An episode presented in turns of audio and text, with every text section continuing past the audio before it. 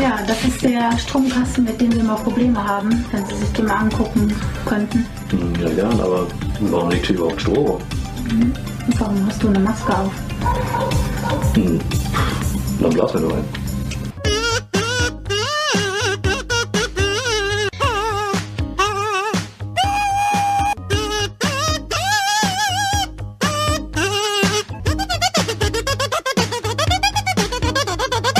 Ja, hi Leute, vielen Dank fürs Einschalten. Willkommen zurück und hier sind wir mit unserer nächsten Folge von Meeple Porn. Ja, es ist schon wieder äh, Sonntag, Aufnahme Sonntag hier bei uns. Ich sag mal wieder Hi in die Runde. Da ist der Chris, Moin. der Seltschuk Hi Leute. und der Daniel. Abend.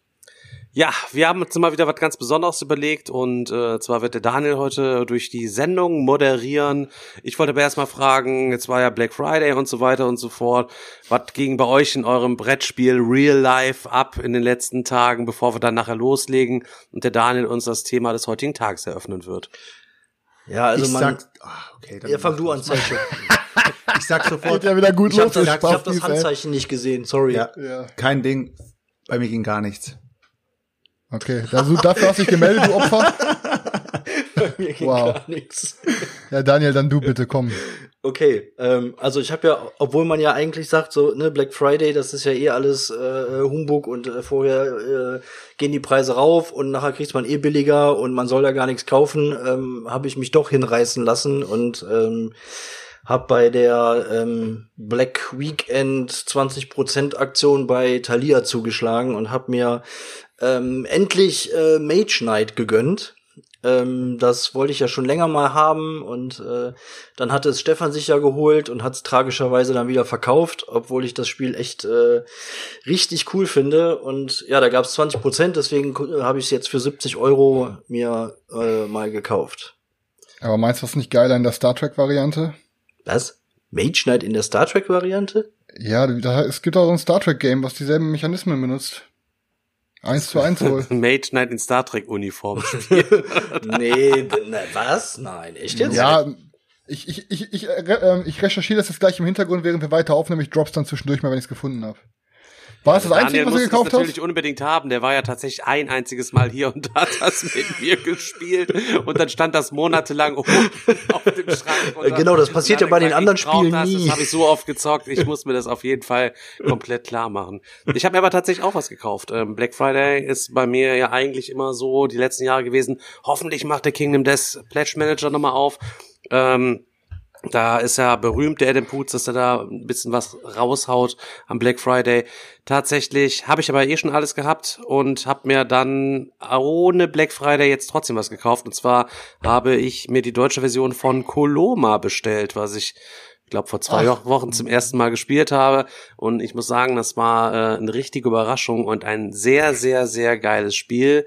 Und das wird auch so die, die Top die Top äh, was hatten wir letzten Monat November ne meine Ja. Top November Liste auf jeden Fall anführen auch wenn ich es erst einmal gespielt habe Chris Du hast ja mir das bei, ich habe es ja bei Instagram gesehen, habe dich ja direkt gefragt, ob das ein Must-Have ist. Du hast ja geschrieben, tatsächlich ja.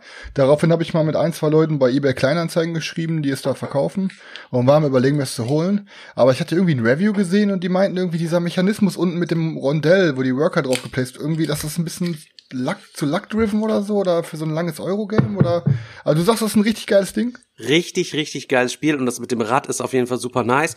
Das Rad ist, glaube ich, in fünf Aktionen unterteilt und ähm, man plant dann quasi verdeckt seine Aktionen über so eine so eine Karte, dann dreht man die um, was man quasi machen will. So war es, glaube ich, auf jeden Fall äh, und packt dann da seinen Arbeiter rein. Und wenn man alleine auf dieser Aktion steht, dann kann man noch so eine Sekundäraktion ausführen. Steht man aber zu zweit oder zu mit mehreren Leuten da drin, dann wird diese Sekundäraktion gesperrt äh, und dafür wird bei dem anderen halt eben noch so ein bisschen was geboostet irgendwie. Ich kann es auf jeden Fall nur, äh, was ist denn hier bei mir los, Gewitter? Ich kann es auf jeden Fall nur empfehlen, das Game zu kaufen. Ähm, ja, Berti ist gut. Und ich kann auch nur sagen, die deutsche Version ist jetzt vor ein paar Tagen rausgekommen erst und ich war mir erstmal ein bisschen unsicher, weil es gab ja ein paar Kickstarter-Exclusives bei der englischen Version, die sind in der deutschen Version leider nicht bei, aber es gab total viele Material-Upgrades, die während des Kickstarters freigeschaltet worden sind, die sind auch in die anderen Sprachversionen reingeflossen. Deswegen habe ich mir das Teil jetzt erstmal gegönnt, kannst auf jeden Fall demnächst mit mir mal Probe spielen. Wie teuer? Ja, sehr gerne. Ähm, ausgegeben, 49 Euro mit Promi-Bonus. Okay, pack mal bitte für Silvester ein. Ja, mache ich. Ne? Äh, sonst noch irgendwas gekauft oder war's das? Mm, Ich habe, ich glaube, mehr habe ich tatsächlich nicht gekauft. Okay. An Spielen zumindest. Dann äh, starte ich mal kurz. Ähm, erstmal nochmal vorgreifend an die ganzen Leute, die uns nur im Podcast hören. Ähm, bei der letzten Folge haben wir uns öfter mal weggeschmissen, ohne dass irgendwas Lustiges gesagt wurde. Ähm, wir versuchen jetzt auch immer auf YouTube, wenn wir die Folge hochladen, unser Skype-Bild, äh, also unser Skype-Video parallel mitlaufen zu lassen. Und dann werdet ihr sehen, warum, weil wir ab und zu kommt eine Grimasse oder einer schüttelt mit dem Kopf oder so und dann schmeißen wir uns halt ein bisschen weg. Das braucht das Selchuk zeigt jetzt übrigens Mittelfinger. Sowas könnt ihr natürlich nur bei dem Boardgame Digger auf dem Kanal sehen. Also wenn ihr irgendwann mal die Folge gehört habt, könnt ihr im YouTube nochmal nachschauen und dann seht ihr auch die ganzen Faxen dazu. Ähm, ja, Black Friday habe ich mal ehrlich gesagt genutzt, ähm, ich habe ein bisschen eher Feierabend gemacht und habe mit meiner Mutter, weil meine Mutter wollte meiner Freundin was kaufen zu Weihnachten und ich habe dann gesagt, ja komm, Irgendwie Mutter, wir immer wieder bei den Müttern. Das ist schon lass mal, seltsam. lass mal bitte, äh, lass mal zusammen in die Stadt gehen. So, ich verbringe nicht so oft Zeit mit meinen Eltern. Ich bin nicht so der Familienmensch. Irgendwie da dachte ich mir, komm, haust du mit meiner Mutter was raus. Und dann waren wir in der Stadt ähm, und dann hat die ernsthaft gesagt so von ganz alleine, ja, ey, Christi, da gibt doch so Exit Room Spiele oder so, ne? So, dann sag ich ja. Klar, so Exit Games. Ähm, dann sagt die, ey, ich würde mir gerne mal davon welche kaufen. Und dann bin ich mit ihr halt in eine Meiersche gegangen, weil in dem Boardgame-Laden, wo ich vorher war, hatten die keine. Und dann hat sie sich Deck, eins von Deckscape gekauft und eins von den ganz normalen, ich glaube von Cosmos sind die kleinen Dinger, ne? Ja. Und die hatte abends dann auch schon also das Deckscape-Ding gezockt und sie meint, hat ihm mega Spaß gemacht und ihren Freunden gefallen. Also cool, dass dann so Leute mit so einem Scheiß nochmal an den Tisch gebracht werden, weil meine Mutter ist überhaupt nicht die Zockerin, aber das hat den Leuten echt Spaß gemacht. Ähm, ich bin dann am Black Friday in, ähm, kann ich euch sehr ans Herz legen, ist ein cooler Laden, ein grumpy, sympathischer Typ, der den Laden führt, und zwar in Dortmund Kultspiele. Da habe ich mir dann, weil er letzte Woche meinte, er hat dann endlich äh, Circadiana, erstes Licht, kriegt er auf Deutsch rein. Hat er dann an dem Tag auch auf Deutsch gehabt. Ähm, ich habe es mir einfach mal mitgenommen für keinen Black Friday Preis. Und das Einzige, was ich mir wirklich für Black Friday Rabatt gekauft habe, war, ähm, weil es in unserer Gruppe dann schnell reingepostet wurde, bei Amazon gab es, glaube ich, 50% auf Detective. Und ähm, ich kann nicht sagen, ob es was für mich ist, aber ich sagte dir, ey, für die 22 Euro, die ich bezahlt habe, werde ich es auf jeden Fall mal ausprobieren. Ne? Also Ja. ich denke mal nicht, dass ich da was falsch gemacht Detective habe. Alles ist richtig Game. cool, richtig toll. Vor allen Dingen, ich habe halt auch einfach eine Casual-Gruppe, so halt, wir zocken öfter mal mit einem befreundeten Pärchen. Ähm, und da kommen halt, da bringe ich halt eher ganz andere Sachen auf den Tisch, die, wie ich mit euch zocken würde. Und ich glaube, da ist Detective so ein Ja. Ding, das wird echt Bock machen. Aber ich würde Detective, also ich glaube, ich würde, weiß nicht, ob ich es zu viert zocken würde. Also wir, wir haben es jetzt zu zweit äh, äh, gezockt und ähm, keine Ahnung, also ich könnte es mir jetzt nicht, glaube ich, nicht vorstellen, zu, zu viert zu zocken.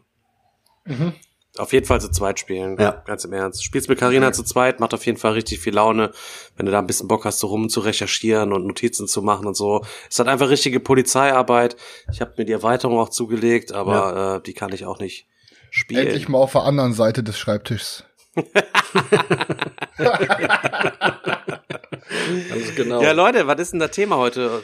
Seltschuk, wolltest du noch was sagen? Oder? Ja, kurz, kurz nochmal zu Chris, äh, weil du doch wegen, äh, wegen diesen Exit-Spiel da was geschaut hast. Was ich auch gesehen habe, glaube ich, über die Tage, war doch dieses Norris-Bundle wo- von diesem, was nicht so gut war anscheinend. Dieses eine Exit-Spiel mit diesem Chrono. Mit dem Decoder drin. Chrono-Decoder, Oh, ja, genau, ja. genau. Da haben sie, glaube ich, so ein Big Pack rausgebracht. Also ich weiß nicht, wie gut es ist, aber es sah auf jeden Fall günstig aus bei dem. Es wird nie bei irgendwelchen Gruppen von uns erwähnt, also kann es wohl nicht so geil sein, ey. Nee, ich habe es noch nicht gezockt. Ich habe gedacht, vielleicht hat einer von euch gezockt oder so. Ich habe es schon gezockt, ähm, tatsächlich aber nur den ersten Fall. Da geht's auch um so eine Bombe oder so.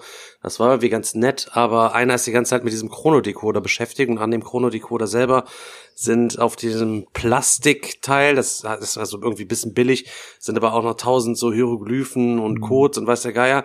Und dann hockte der Jones, der mitgezockt hat, die ganze Zeit an diesem Chronodecoder und hat dann da alles entschlüsselt und hat uns dann vor fertige Ergebnisse gestellt und keiner hat dann gerafft, was er überhaupt gemacht hatte und der Typ hat da wieder so viele Tüten gebarzt, dass der auch wieder nicht mehr reproduzieren konnte, was er da gemacht doch nur so So hat er quasi Drogentypen, das ne? ganze Ding für uns so durchgeledert und ja, das ist dann gewesen und mehr haben wir dann auch nicht gemacht. Ich habe das Teil dann tatsächlich verkauft mittlerweile, obwohl jedes Mal denke ich da dran, wenn ich mal wieder neue Erweiterungen dazu sehe, weil die sehen auf jeden Fall richtig geil aus.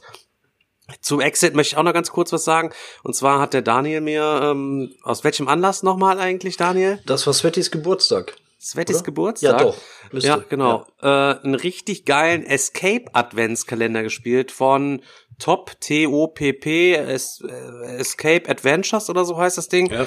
Und da haben wir heute, heute ist ja der erste Advent tatsächlich zum Zeitpunkt der Aufnahme, das erste Türchen aufgemacht und das Teil ist richtig nice und wir haben erst ein Türchen aufgemacht und wir sind richtig on fire. Du hast das Ding aufgemacht und da ist so eine kleine Schriftrolle drin mit einem kleinen Zettel und äh, rollst das Ding nur richtig geil aus, richtig liebevoll gemacht und musst dann auch auf eine bestimmte Zahlenkombination kommen und auf der Rückseite musst du dann an so einem Code gucken, abzählen, dann landest du bei so einem kleinen Symbol und bei dem kleinen Symbol musst du dann einmal lesen und wenn das dann zu dem Rätsel passt, was du gemacht hast, dann wird dir dann gesagt, wo das nächste Türchen quasi ist. Das musst du auch wiederum suchen, weil die Türchen alle nicht nummeriert sind, sondern ist quasi wie so ein, so ein Ah, Wimmelbild und so und äh, das erzählt wohl irgendwie so eine so eine Geschichte, irgendwie so ein Mysterium soll aufgelöst werden über die 24 Tage und wir sind richtig angefixt davon, richtig nice. Ja, das freut mich auf jeden Fall. Ja, wir haben uns danach auch schon gedacht, boah, das ist, könnte eigentlich cool sein, wir wollen das auch haben.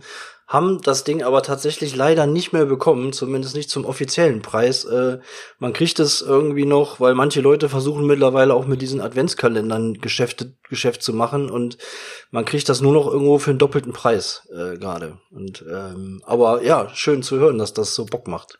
Tja, die Ficker. Ja. Ähm, bevor wir ins Hauptthema starten, wollte ich noch mal kurz anmerken, dass ich äh, Notdienst hab und wenn ich mal kurz weg muss, kann das sein, dass ich einen Anruf kriege. Also alle, die mich mögen, drückt mir die Daumen, dass ich nicht weg muss. Alle, die mich nicht weg, alle, die mich nicht mögen, drückt die Daumen, dass ich weg muss. Ne? Also, Drück die Daniel, kannst du starten, Daniel. Ihr Wichser, Alter. Ja, Daniel, Ja, auf, go, Ja, das Thema? Be bevor wir, bevor wir jetzt ins offizielle Thema starten, noch kurz, wurde irgendwie was Besonderes gezockt? Habt ihr irgendwie seit der letzten Folge, ähm, außer Shoppen am Black Friday noch irgendwie was, was gezockt, worüber ihr kurz berichten wollt? Oder? Ja, ich, ich tatsächlich ja. Ähm, und zwar war am Donnerstag der Roy bei mir. Äh, ist einfach quasi, äh, der hört unseren Podcast übrigens auch. Ist leider einfach, ich glaube, der Junge wurde mit einem zu großen Gehirn geboren und es ist eigentlich unmöglich, gegen den zu gewinnen bei irgendeinem Eurogame. ähm, aber ich habe ihn abgeledert in Viticulture mit allen Erweiterungen. Und Monster danach war das Brain. Spiel natürlich zu glückslastig. Ne? Also natürlich so. Natürlich. Klassischer Fall von, äh, hat er halt nicht verkraftet. Ähm, aber ansonsten habe ich die Woche, ja, ich bin bei Call of Duty jetzt schon über Level 116. ähm, da komme ich nicht mehr zu, da komme ich nicht mehr dazu, analog zu spielen. Ich muss die ganzen 14-Jährigen wegballern. Ja, okay. Ja, sonst nicht. Sonst nicht. Ja, sonst nix. Okay. Ja, ich, ich, Ich habe hab- mir, ich ja, hab mir nur heute mal, ich dürfte mir von, von Stefan on Mars ausleihen. Und ähm, hab's heute mal aufgebaut hier bei uns und äh, mit Beate die ersten Runden gespielt und ich muss sagen, das Ding ist äh, Hammer. Also es hat mich, Über. hat mich richtig, richtig gepackt. Also es ist ein richtig cooles Spiel. Also allein das, das Material, wenn das so auf dem Tisch liegt, ist natürlich Bombe, aber auch die, die äh, Mechaniken, wie das alles verzahnt ist, dann ist es auch noch thematisch dabei und man muss ständig überlegen und zermartert sich das Hirn, was man denn jetzt als nächstes wie am besten macht und dieses Hin- und Herreisen von Orbit zur Kolonie und so. Mega. Ey, Stefan, Ja. hier läuft gerade im Hintergrund lautlos dein neuer Regalbesuch. Habt ihr irgendwelche Pilze vorher gegessen oder was habt ihr für Outfits an? Der eine hat einen China-Hut auf, du hast so eine Knasti-Hippie-Hose an. Was Ich bin mal Outshow gewesen und das äh, anders als so, so du, der so ein elender Konsument einfach nur ist, einfach so ein Typ, der richtig auf dem Boden geblieben ist, hat man Ja, sehe ich bei den 1000 Euro Boardgames. hat man, vor, hat man vor einer Weile in Deutschland sein komplettes Lager abgebrochen, all seine Sachen verkauft, seine Boardgames eingelagert und ist dann um die Welt getingelt und ähm, Nice. war dann in Tibet in einem Kloster meditieren und dann in Kolumbien durch den Dschungel und weiß der Geier was und hat tatsächlich ein einziges Spiel auch mitgehabt, das ist Innovation gewesen.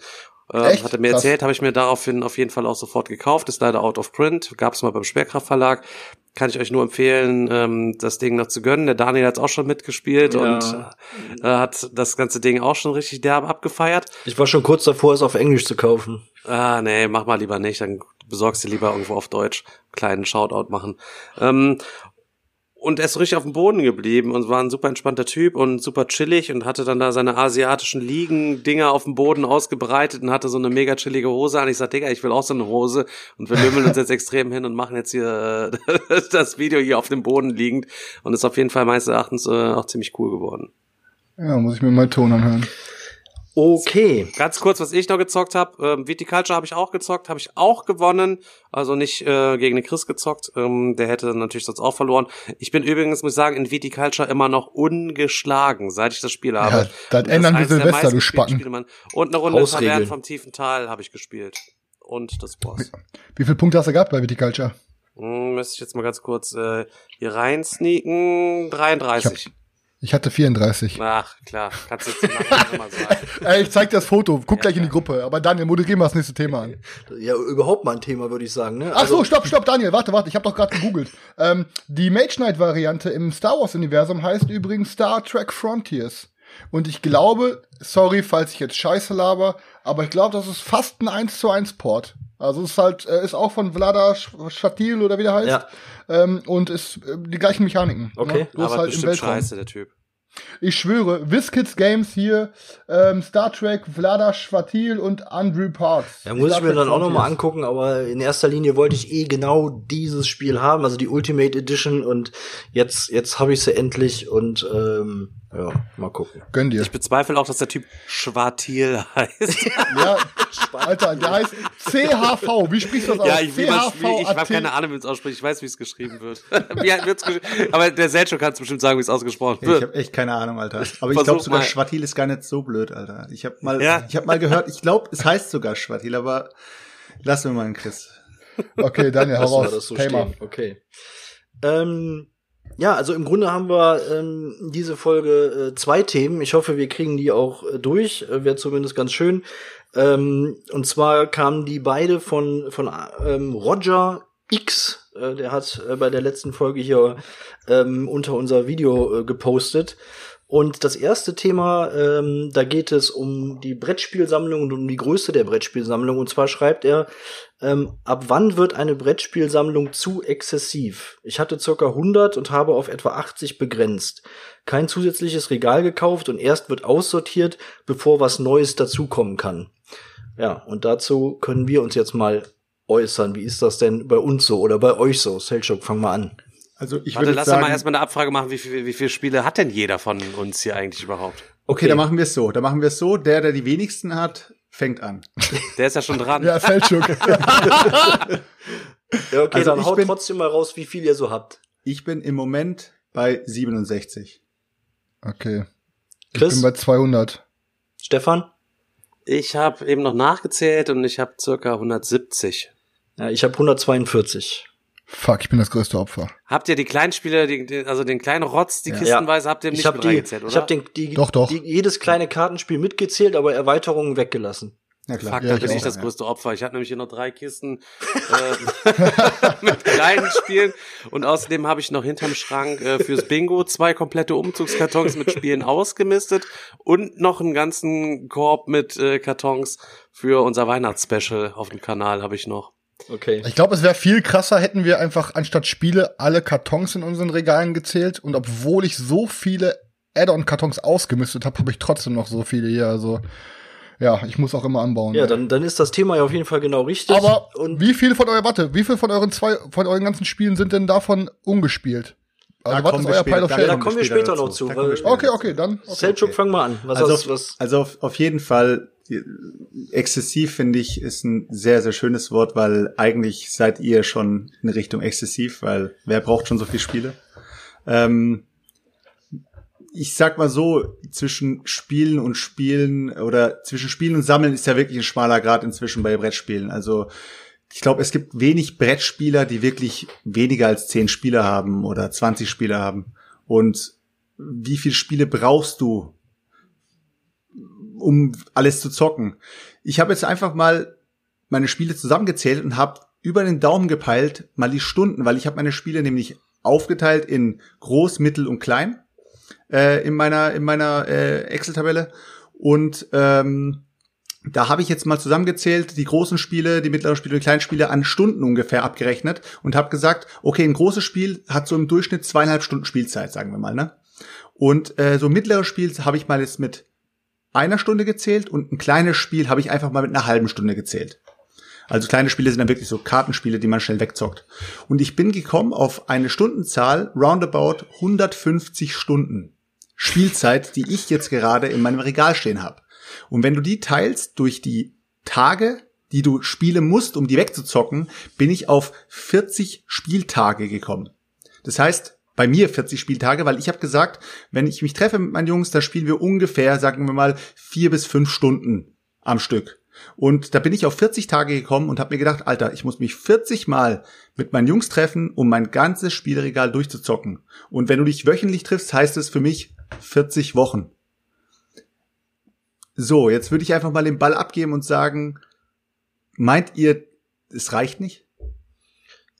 Ja, aber also erstmal muss ich ganz kurz sagen, ich bin äh, ein bisschen überrascht. Ich hätte niemals gedacht, dass du 67 Spiele hast. Ich habe gedacht, du hättest tatsächlich weniger, Digga, weil du jedes Mal hier nur den Moralapostel raushängen lässt und sagst halt eben, oh, ihr habt viel zu viel Zeug, du kommst bei mir eingeflogen, sagst, Digga, das muss ausgemistet werden, das muss ausgemistet werden, das muss ausgemistet werden und dann hast du trotzdem 67 Spiele. Das finde ich schon für deine Verhältnisse viel natürlich, also ich glaube, an nächster Stelle kommt der Daniel, glaube ich, ne? Ich meine, du bist, glaube ich, derjenige, der jetzt am zweitwenigsten Spiele hat, oder? Ja.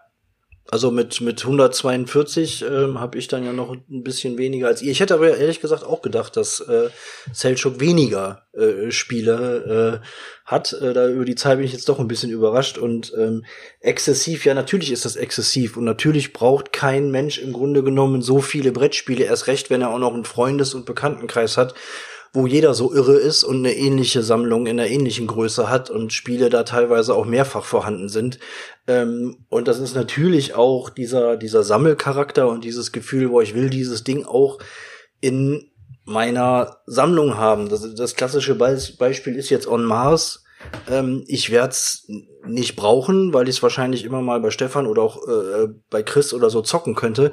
Aber ich weiß genau, dass ich mir das Ding holen werde und ich werde es mir ins Regal stellen. Ähm, und ähm, wie und wie groß kann letztendlich eine Sammlung sein? Ja, das ist natürlich schwierig. Ich stand auch ähm, letztens noch vor meinem Regal und habe mal wieder aussortiert und habe äh, zwei Umzugkartons voll gemacht von Sachen, die ich verkauft habe und habe einfach überlegt, wie hoch ist die Wahrscheinlichkeit, dass dieses Spiel überhaupt noch mal auf den Tisch kommt und habe dann tatsächlich die Sachen, wo ich wo ich sicher bin, das, das kommt nicht mehr auf den Tisch, das weiß ich ähm, in die Kartons gepackt und werde es auch verkaufen. Kann und ich davor mal reingucken, verkaufst? Es ist so ein Junkie, der Typ, Alter. du Geier, ey. und da, Daniel, du, das sind, ja, das sind jetzt, das sind jetzt auch gute, gute 20, ähm, die ich äh, dann demnächst mal verkaufen möchte. Ich, ich meine, guck mal, ich sortiere ja auch immer richtig viel aus, ne? Ich habe ja allein schon mit Stefans Regal Ausmistvideo habe ich ja schon, ich glaube ich, um die 800 Euro eingenommen, weil ich so viel verkauft habe. Ähm, aber du hast vorhin einen Satz gedroppt, der mir jetzt im Nachhinein, ich habe da auch schon oft dieselbe Meinung gehabt, aber eigentlich ist er komplett unnötig. Und zwar diese Ansicht, das und das Spiel brauche ich nicht, weil das hat ja schon der und der. Und auf eine Art stimmt das, wenn du nur mit dieser Person spielen würdest. Aber, also ganz im Ernst, wenn ich doch irgendwann mal hier sitze und es kommen spontan Freunde oder ich möchte mal spontan mit meiner Partnerin spielen, dann ist es doch Schwachsinn, wenn du dann, dann Bock auf das Game hast und es nicht da hast. Ja, dann hast du aber 80 andere, die ihr spielen kannst. Ja, aber ich will alles das, was ich, es ist doch wie mit Essen und so. Ich will alles sofort, alles, was ich haben kann, will ich auch haben, so. Klar, Twilight Imperium, ganz im Ernst. Ich brauch, theoretisch habe ich, aber hätte ich nicht gebraucht, weil das ist so ein Ding, das planst du zu spielen. Das kommt mal nicht, ach komm, wir spielen jetzt eine Runde Twilight Imperium. Nee. So, so Dinger, so riesen Teile, die kannst du ruhig einmal in deiner Gruppe haben. Aber halt alles andere, ich meine, ey, nee, also, da ist dann doch schon geil, das zu haben. Ja gut, das muss man, also das gilt ja auch nicht für jedes, für jedes Spiel, aber bei, bei manchen Sachen äh, habe ich mich dann jetzt halt schon häufiger mal dafür entschieden und habe gesagt, okay, ich gebe jetzt doch keine 200, 300 Euro jetzt für den Kickstarter da aus oder so und, und hol mir das jetzt auch noch Armutsplätsch, ähm, weil ich genau weiß, ich, ich kann es bei, bei mindestens ein, zwei Leuten oder so, kann ich es kann ich's halt zocken. Und wenn es hier zu Hause steht, ähm, ist die Wahrscheinlichkeit relativ gering, dass ich es halt spiele. Ja. Ja, es ist halt auf jeden Fall, es wird halt echt immer mehr, ne? Und du kommst halt echt nicht hinterher zu zocken. Aber ich glaube, das Gute ist halt, dass wir, wenn ich mal mir andere Sammlungen teilweise betrachte, finde ich uns noch im normalen Bereich, wenn man das Hobby krass ausübt, weil ich habe halt Leute schon gesehen, die haben eine Sammlung von 1000 Spielen oder so, weißt du? Ich meine, ich habe schon zu viel, aber 200 finde ich geht noch. Wir sind aber noch in auf dem Level, dass wir, wenn wir wirklich, wir gucken öfter mal auf unser Regal und sind dann ganz ehrlich so, das Spiel würde es nicht noch mal auf den Tisch schaffen, weil dann würde ich eher das oder das spielen, weil es irgendwelche ähnliche Mechaniken hat. Und solange wir da immer ehrlich zueinander sind und dann Spiele, die zum Beispiel ein Jahr oder anderthalb nicht mehr gespielt wurden und auch in der nächsten Zeit die Chance nicht haben, noch mal auf den Tisch zu kommen, die auch verkaufen, finde ich, sind wir nicht irgendwie in einem Bereich, was halt krankhaft oder nicht mehr normal ist, weißt du? Ja? Also ähm, ich habe ja mal vor längerer Zeit mal äh, einen Blogartikel geschrieben gehabt über, also eigentlich habe ich mehrere geschrieben gehabt. Es ging jedes Mal um diese Größe von der Spielesammlung. Deswegen ist der Stefan wahrscheinlich auch so auf die Idee gekommen, dass ich nicht so viele Spiele habe. Ähm, bei mir war es immer so, ich habe äh, Spiele gekauft, ich habe sie schnell ausgepackt, Regeln gelernt und habe sie für die nächste Woche angesetzt. Und ähm, da mussten die einfach weggezockt werden, damit mein Peil nicht immer größer wird. Äh, dadurch, äh, ja, ist auch diese, dieser Faktor Unzufriedenheit, wenn du in dein Regal schaust und du siehst so viel ungespielte Spiele, das finde ich, ist zum Beispiel so ein, so ein Ding, das geht bei mir nicht. Wenn ich zu viel ungespielte Spiele sehe, werde ich unzufrieden. Und wenn ich 200 Spiele habe, Alter, und äh, davon habe ich einfach mal 30 Stück nicht gespielt. Ich weiß, ich, ich, ich würde mich nicht mal mehr trauen, irgendwas zu kaufen, aber du kaufst dir trotzdem was, weil du denkst, oh fuck, ich brauche das Spiel noch und ich brauche das Spiel noch, aber du kommst nicht mehr zum Zocken. Und Ja, ja, bis ja. du das bis du das Spiel, also das Spiel, was du vor äh, zwei Monaten gekauft hast und noch nicht gezockt hast, bis du das zockst, verkaufst du schon wieder, weil du 30 Reviews gehört hast, wie scheiße es ist. Und das finde ich einfach schade, weil du viele Spiele dann äh, verkaufst, ohne sie angezockt zu haben. Bei mir war das jetzt zum Beispiel so mit ähm, Era of, äh, Era of Tribes. Ich habe das Spiel gekauft, ich war richtig gehypt drauf, dann kamen die ersten Reviews und dann äh, habe ich mir die äh, Spielregeln durchgelesen und ich habe ich bin nicht klargekommen. Ich habe gedacht, Alter, das Spiel, es, fuckt mich jetzt schon ab. Ja, ich habe hab schon, super. ich habe schon keinen Bock mehr gehabt, dieses Spiel auf den Tisch äh, zu bringen. Habe dann kurz mit Stefan geschrieben, habe gesagt, ey Stefan, was sagst du? Und dann sagt er, ja, du musst dich schon einarbeiten. Ja, und, das stimmt. Und das und das fuckt mich bei Spielen einfach ab, wenn ich mich einarbeiten muss. Das bedeutet, ich habe das, das Spielerlebnis erst nach der zweiten, dritten, vierten. Also wenn ich das Spielerlebnis nach der zweiten Runde habe, ist es für mich klar, weil die Erstpartie ist bei vielen Spielen eine Lernpartie. Man spielt das Spiel und man hat erst raus, ah okay, darum geht's, das sind die Mechanismen und das war wichtig. Hätte ich doch lieber die Strategie benutzt und so weiter und so fort. Beim nächsten Mal zocke ich euch ab. Aber wenn man das Spiel erst das dritte oder vierte Mal zocken muss, um es rauszuhaben, Nee, um erstmal jede Strategie oder, oder das Spiel richtig durchgeblickt zu haben, dann bin ich schon abgefuckt und sage So, zu mir, Alter, so krass ganz ist das ehrlich, nicht. Chris. Digga, das Ding ist aber, glaube ich, einfach, du hast letztes Mal schon über irgendein normales Spiel geredet und hast erzählt, dass du vier Tage gebraucht hast, die Regeln zu lernen. Das war mein du? erstes Spiel.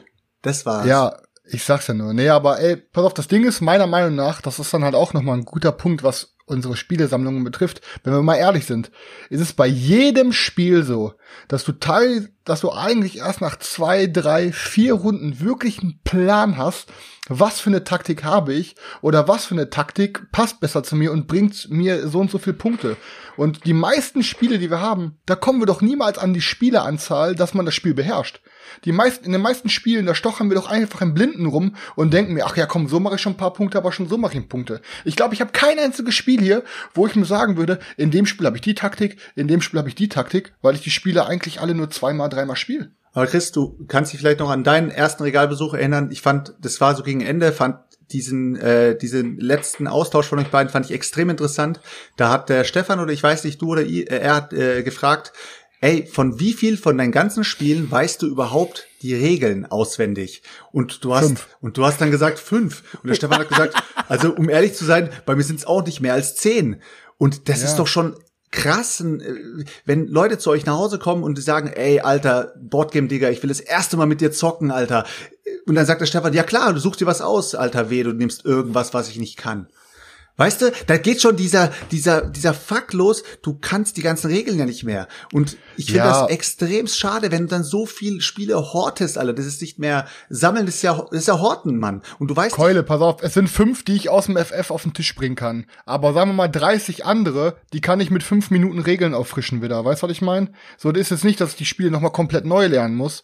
Aber dann gucke ich nochmal, dann sage ich hier, pass auf, bau schon mal auf. Ich gucke nochmal kurz durch die Regeln und dann habe ich die nach fünf Minuten auch Chris, wieder ich geb drauf. dir- Dann muss ich vielleicht ein, zweimal nachblättern. Chris, ich geb dir, ich, ich leg meine Hand ins Feuer, dass du bei diesen Spielen, wo du fünf Minuten auffrischen machst, mindestens zehn Regelfehler drin hast, Alter.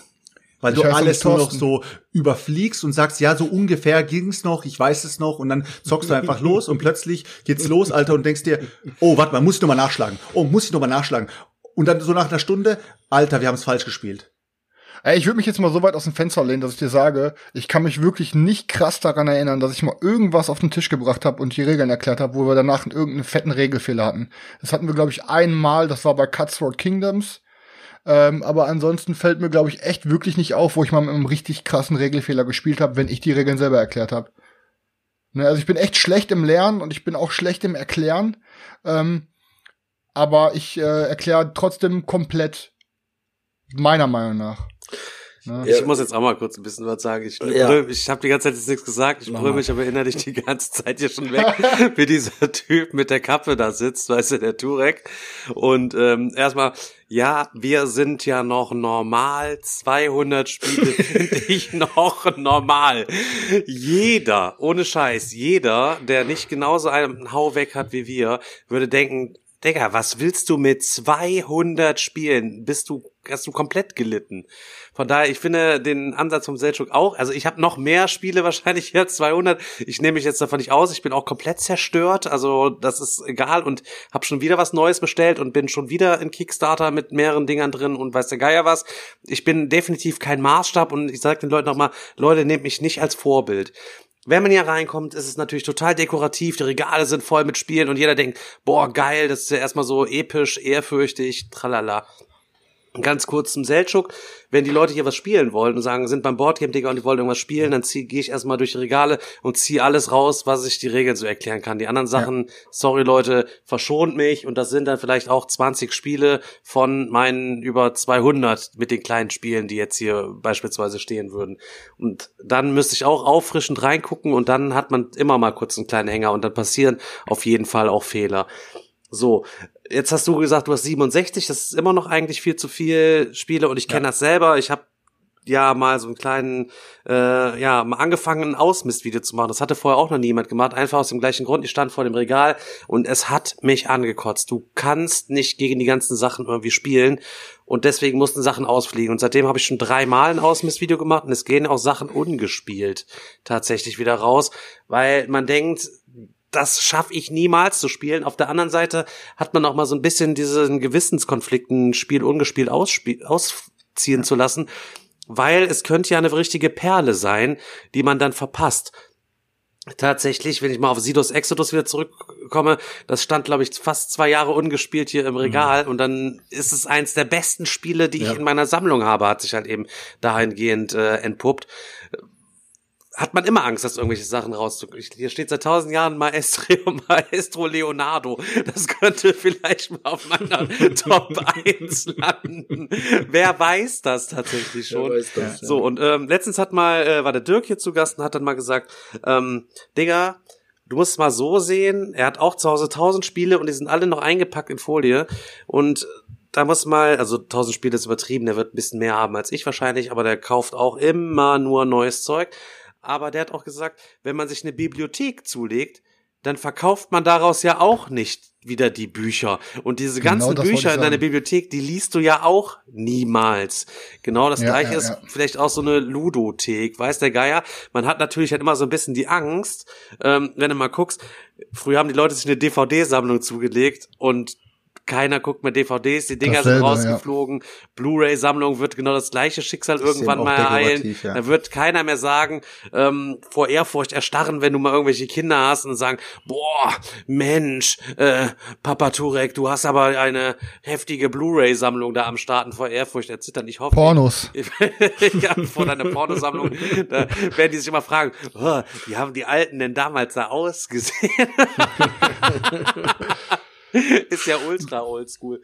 Ähm, äh, exzessiv sammeln, ja, gehört dazu, exzessiv zocken, man kommt niemals dagegen an, aber man lebt ja auch in dieser, in dieser Illusion, dem man sich auch gerne mal hingibt, dass man später alle Spiele auf jeden Fall nochmal zockt. Und wenn es dann im Rentenalter ist und so weiter und so fort, ist natürlich komplett Banane. Und unser ganzes Hobby und unsere Sammelleidenschaft ist ein erste Welt-Hobby und wir reden uns das ganze Ding nur schön. Wir könnten tatsächlich hier zwei Drittel rausschmeißen und in Ruanda drei, vier. Brunnen pro Nase auf jeden Fall bohren. Das ist.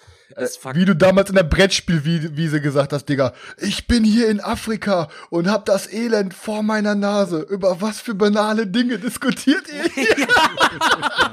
Ist auch so. Ist auch Die so. Menschen Mann. hier Wir haben dürfen uns Probleme. da nicht drüber beschweren, Mann. Ey, ganz im Ernst. Nee, natürlich ich freue mich auch, dass ich eine große Sammlung habe. Ich habe auf jeden Fall äh, war gestern noch ein neues Spieleregal geholt. Sehr gut. Schön bei Ikea. Ey, das, das Ding ist, wir brauchen einfach mal jeder eine ordentliche Haftstrafe, in der wir unsere ganzen Games mitnehmen dürfen. Das wäre Luxus, wär Alter. Luxus. Da gehe ich auch gerne mal ein halbes Jahr in den Bunker äh, und nehme alle meine Games mit. Dann können sie mich auch ruhig äh, auf Zelle lassen. Während Selchuk, im du hattest noch irgendwas? Ich immer auf den Lotto gewinnen und kann dann schön hier wie Lotto King, King Karl, wie letzter Scheich hier meine Sachen alle durchzocken. Wenn du im Knast bist, und wahrscheinlich gar nichts zocken darfst, weil du nichts mit reinnehmen darfst. Daniel, du hast es aufgezeigt. Nee, Selchuk war zuerst noch. Ja, ähm, ich wollte nur kurz mal was einwerfen wegen der Blu-ray-DVD-Geschichte. Ich habe auch eine Zeit lang Blu- Blu-rays und DVDs gesammelt. Die habe ich jetzt auch noch äh, in dem Regal stehen. Stehen natürlich auch super dekorativ geil da und so weiter. Man hat ja auch äh, Games gesammelt oder Games gekauft und Konsolen. Ich habe hier alles rumstehen, Alter. Sieht alles super toll aus. Der Unterschied nur zu einem Brettspiel und einer Blu-ray ist, dem Blu-ray ist reingeworfen, konsumiert, dabei kannst du noch äh, nebenbei kacken gehen und kommst wieder und die Blu-ray läuft weiter. Ein Brettspiel, da musst du dich einarbeiten. Und auch wenn Daniel jetzt beim letzten Mal äh, gesagt hat, für ihn ist es keine Arbeit, ähm, ist es trotzdem, es ist eine Überwindung, sich erstmal hinzusetzen und zu sagen, so Leute, ich muss jetzt erstmal diese Regeln lesen. Und deswegen finde ich immer, ein Brettspiel auf den Tisch zu bringen, ist erstmal ein Zeitaufwand, das überhaupt vorzubereiten und das danach auf den Tisch zu bringen. Und wenn ich, wenn der Haufen ähm, an Brettspielen so riesig ist und du hast, es geht mir eigentlich in der ganzen Sache nicht um das, ähm, wie soll ich sagen, nicht um das Regal, äh, wie wie groß ist es oder wie viele Spiele du hast, sondern wie viele Spiele davon ungespielt rumstehen und du weiterkaufst. Also dieser Pile of Shame, dass der einfach, der wird nicht weniger und wie du es schon gerade gesagt hast, ähm, der, der Kollege, der hat äh, wahrscheinlich ungefähr so viel Spiel wie du oder sogar mehr und die sind alle verpackt. Also pff, wo ist da noch der Sinn der Sache? Ich verstehe es nicht. Ja, also was, was das angeht, was dieses verpackt angeht, das kann ich auch nicht nachvollziehen. Also jedes Spiel, was ich mir kaufe und was hier ankommt, das packe ich sofort aus, das wird sofort ausgepöppelt. Die Anleitung nehme ich abends mit ins Bett und lese die als Nachtlektüre. Ähm, da er erklärt, äh, Geh mal lieber auf deine Freundin. für bescheuert. Also von daher, ähm, Nein, aber das ich ich habe auch kein es gibt aktuell kein Spiel bei mir in der Sammlung, was ich nicht zumindest einmal gespielt habe. Top. Ähm, es sind aber sehr, sehr viele dabei, die halt schon Ewigkeiten liegen und halt nicht noch ein zweites Mal gespielt wurden. Und das ist dann natürlich wiederum schade. Aber ich empfinde eigentlich nichts, was in irgendeiner Form mit Brettspielen zu tun hat, als Belastung oder als, als Arbeit. Also weder das Regeln lesen noch das Spiel erarbeiten. Ich finde es auch nicht schlimm, wenn man ein Spiel auf, auf den Tisch bringt und einer sagt, pass auf, ich muss mir jetzt hier noch mal ein bisschen die, die Regeln durchlesen oder ich muss da ab und zu mal reingucken oder so. Überhaupt nicht schlimm. Und wenn es halt ein, ein echt heftiges Spiel ist, dann macht man das vorher aus, dann guckt man sich vorher die Regeln noch mal an und dann dann äh, passt das schon. Also ich finde das überhaupt nicht äh, äh, schlimm. Und natürlich kann man nicht alle Regeln von jedem Game, was man hat, auswendig äh, kennen. Das, Klar nicht, ist, klar nicht. das wäre natürlich äh, wäre natürlich echt krass. Chris? Ja, Daniel, wie wär's, wenn du mal, äh, bevor du abends ins Bett gehst und ein Regelheft mitnimmst und irgendwelche Spielregeln lernst, mal mit deiner Freundin das alte Rein-Raus-Spiel spielst? Ich glaube, dann würde sie sich ein bisschen mehr freuen, Alter. Boah, und ich hab, ich hab Nee, aber, ey, warte, pass auf, das Ding ist halt, ne, wenn wir jetzt mal wirklich auf so, auf eine Spielesammlung gehen. Ich finde das teilweise ein bisschen unfair, dass, ähm, dass, ähm, wir darüber nachdenken oder auch oft von Leuten vielleicht so als krank oder Freaks, das ist viel zu krass irgendwie betitelt werden, weil, guck mal, ich meine, abgesehen von einer Buchsammlung, ne, wenn man auch so eine dicke Bibliothek hat mit, was weiß ich, tausend Büchern, dann ist man halt äh, kultiviert und das ist dann positiv angesehen, weil man die Bücher schon gelesen hat. Das heißt, da kann ich sogar noch nachvollziehen. Aber wenn wir jetzt mal ehrlich sind, ist eine dicke Boardgame-Sammlung einer der Sammlung, der Sammelhobbys, die man, womit man auch am meisten anfangen kann. Ich habe super viele Freunde, die ähm, die halt äh, zum Beispiel eine Funko-Pop-Sammlung haben, ne? Falls ihr Funko-Pops nicht kennt, das sind einfach so ja. Sammelfiguren, ja. so, ne? Ähm, und äh, die haben dann teilweise auch, ey, über 200, 300 Stück haben irgendwelche seltenen Funkos für 100, 150 Euro und so. Ähm, oder was weiß ich, meine Mutter damals oder irgendwie früher halt Briefmarkensammlung, was weiß ich. Aber mit unserer Sammlung kannst du wirklich effektiv was anfangen. Und das ist genauso bescheuert wie eine Blu-ray-Sammlung, weil ich mir denke, Alter, man kannst dir auch eine Blu-ray ausleihen. Ich meine, jetzt abgesehen heute von so Streaming-Diensten, Diensten. Ne? Früher waren so DVD- und Blu-ray-Sammlungen natürlich noch ein bisschen was anderes, aber da wäre es dann genauso. Dann kannst du auch ganz im Ernst, dann gehst in die Videothek einmal am Wochenende, leist ein paar Dinge aus, dann brauchst du die Scheiße auch nicht kaufen. Ne? Natürlich ist das, was wir hier machen, teuer, ähm, aber ich finde, das ist ein Sammelhobby, was dann auch wirklich, mit dem du wirklich was anfangen kannst. Und deshalb, um auf diese Hauptfrage zurückzukommen, dieses wann ist ein Hobby oder wann ist unser Hobby zu exzessiv, kann ich dir sagen, da ist für mich keine Grenze gesetzt, solange man auch wirklich seine Sachen wieder verkauft, wenn man so nicht spielt, oder die Sachen halt auf den Tisch bringt. Und was Stefan vorhin, äh, oder was Daniel, einer von euch beiden hat das gerade angesprochen, Leute sagen immer, zum Beispiel der Patrick aus meiner Gruppe sagt immer, Digga, so, du hast viel zu viele geile Spiele, die du noch gar nicht drei, vier, fünf Mal gespielt hast. Dann sage ich dir ja, aber ich muss sagen, mir macht es auch einfach Spaß und da habe ich auch immer so ein bisschen, das ist wie so ein Kribbeln im Bauch und so. Ich spiele, spiele gern zum allerersten Mal. Ich habe gern mit Freunden zusammen diese Erfahrung, mhm. dass wir uns zusammen in ein Spiel einarbeiten ja. und alle die Mechaniken zusammen erforschen, so und ähm, keiner irgendwie besser ist, weil er schon öfter gespielt hat, sondern wir entdecken das Spiel gemeinsam und sagen danach alle, boah, das war ein geiles Ding. Und das macht mir mehr Bock, als ein Spiel 20, 30 Mal zu zocken. Ja. Also, und dann Chris, Stefan. Zuallererst muss ich sagen, zum ersten Mal gebe ich dir vollkommen recht. ähm, ich bin auch klug das mit der äh, äh, Funko Pop oder Funko Pop Sammlung und so weiter stimmt wirklich, es macht wirklich keinen Sinn.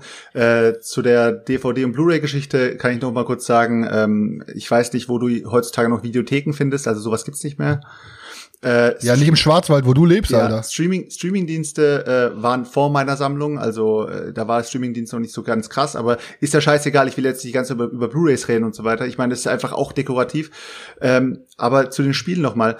Äh, es stimmt, du hast dieses Spiel auspacken, das erste Mal lernen, das erste Mal zocken, das ist wirklich geil. Und ich finde es auch cool, ähm, zu sagen, ich, äh, ich kann aus, ich kann auch aus einem Repertoire wählen. Ich muss nicht, wenn ich sage, ich will jetzt ein, äh, ein Worker Placement spielen oder ich möchte ein Drafting-Spiel spielen, dann kann ich eben sagen, ich kann aus fünf Spielen wählen und alle haben so ihren eigenen Kniff und ihren eigenen Spiel, äh, Playstyle und so weiter. Finde ich mega geil.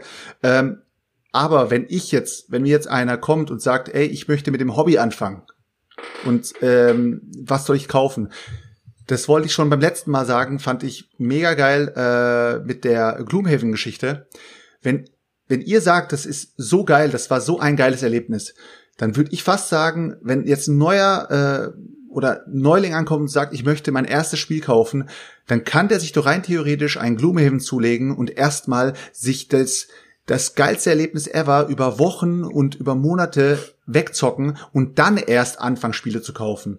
Anstatt, dass man sich direkt mit fünf verschiedenen Spielen eindeckt, die alle einmal zockt und dann weiterkauft. Wisst ihr, was ich meine? Einfach sich mal ja, einmal in ein Spiel reinspielen, so wie es eben bei uns, wie bei Daniel, wie es bei mir war, äh, wie es, äh, ich glaube, äh, Chris, bei dir war es mit, äh, mit Magic the Gathering so. Äh, jeder hat so dieses eine Spiel gehabt, das er extrem oft gezockt hat und wo er auch diese Leidenschaft entdeckt hat. Aber die neuen Leute kommt mir so vor, die kommen, gehen auf die Spiel, kaufen sich erstmal 25 Spiele und dann sind sie in diesem Kaufzwang und dann geht's schon los. Oh Gott, da kommt schon die neue Neuheit. Ich muss das auch noch kaufen. Und dann ist der Pile of Shame so groß schon am Anfang, dass es, es wird schon so eine psychische Belastung. Weil Daniel ja gesagt hat, ich empfinde da nie etwas Negatives dran. Daniel, wenn du mal drüber nachdenkst, dass äh, es, steht so viel da und jedes Jahr kommt 1500, 600 neue Spiele raus und du hast vom letzten Jahr noch nicht einmal zehn Stück äh, oder noch nicht mal die Hälfte gespielt, was du gekauft hast, ist schon schade, Alter. Ja, es ist schade, aber es belastet mich nicht. Stefan, du hast glaube ich auch noch irgendwie was. okay, du, Stefan ist durch. Ja. Nee, ich nee, kann nee, halt nur nee, nee, nee, alles gut. ähm, ich muss auch sagen, also ich habe ja von der Messe jetzt hier noch 30 neue Sachen irgendwie stehen. Hab jetzt wieder das Koloma neu bestellt, weil ich Bock hatte auf das Koloma, weil ich es gespielt habe. Ich könnte aber auch die 30 Sachen hier mal irgendwie anspielen, wovon ich wahrscheinlich 20 niemals spielen werde, bevor die dann irgendwann wieder ausziehen ich muss auch dazu sagen, ich habe gerade eben gesagt, ich bin nicht das beste Vorbild, aber wenn man jetzt mal zurückdenkt an die Zeit, bevor ich YouTube gemacht habe, man entdeckt ein Brettspiel oder beziehungsweise man entdeckt das Hobby einfach für sich neu und hat dann Bock. Was macht man? Man beschäftigt sich damit. Wie macht man das? Man guckt YouTube. So, und dann gibt's da Toplisten und alles wird einem so schmackhaft gemacht. Und ich finde, zu diesem Sammeln und die Sachen kaufen, Viele Leute haben jetzt vielleicht nicht den Luxus, so wie ich das habe, dass sie regelmäßig jede Woche mehrmals spielen können. Das musste ich mir auch lange Zeit erstmal erarbeiten, dass ich das machen konnte. Du hast halt eine Möglichkeit, dich mit deinem Hobby zu beschäftigen, indem du Sachen guckst. Du guckst Videos, du lässt dich heiß machen, du vergleichst Preise, du liest dann bei Amazon noch eine Rezension dazu und noch eine Spieletest. Und natürlich werden da auch Emotionen einfach vermittelt, gerade wenn irgendjemand was geil findet. Das höre ich immer, oh, der Digger findet das so geil und der ist so emotional und äh, hat mir das so schmackhaft gemacht. Ich gönn mir das jetzt. Und das ist halt eben auch ein wesentlicher Bestandteil äh, unseres Hobbys. Natürlich jetzt finanziell nicht der gesündeste Aspekt, aber das hat mir damals, bevor ich den Kanal hatte, auch viel Spaß gemacht. Die Recherche, hab dann fünf Titel gehabt, hab vielleicht nur für zwei Kohle gehabt, dann abwägen, welches von den zwei gönne ich mir, dann kaufe ich nur das dritte und hab dann den mhm. Rest vom Monat nichts mehr zu essen. Aber das gehört halt irgendwie dann auch mit dazu. Und es hat natürlich auch ein bisschen Freude gemacht. Und da habe ich auch das Kribbeln immer gespürt. Und das spüre ich auch heute noch. Ähm, wenn ein Paket kommt und du machst es auf und da ist irgendwas ja. drin.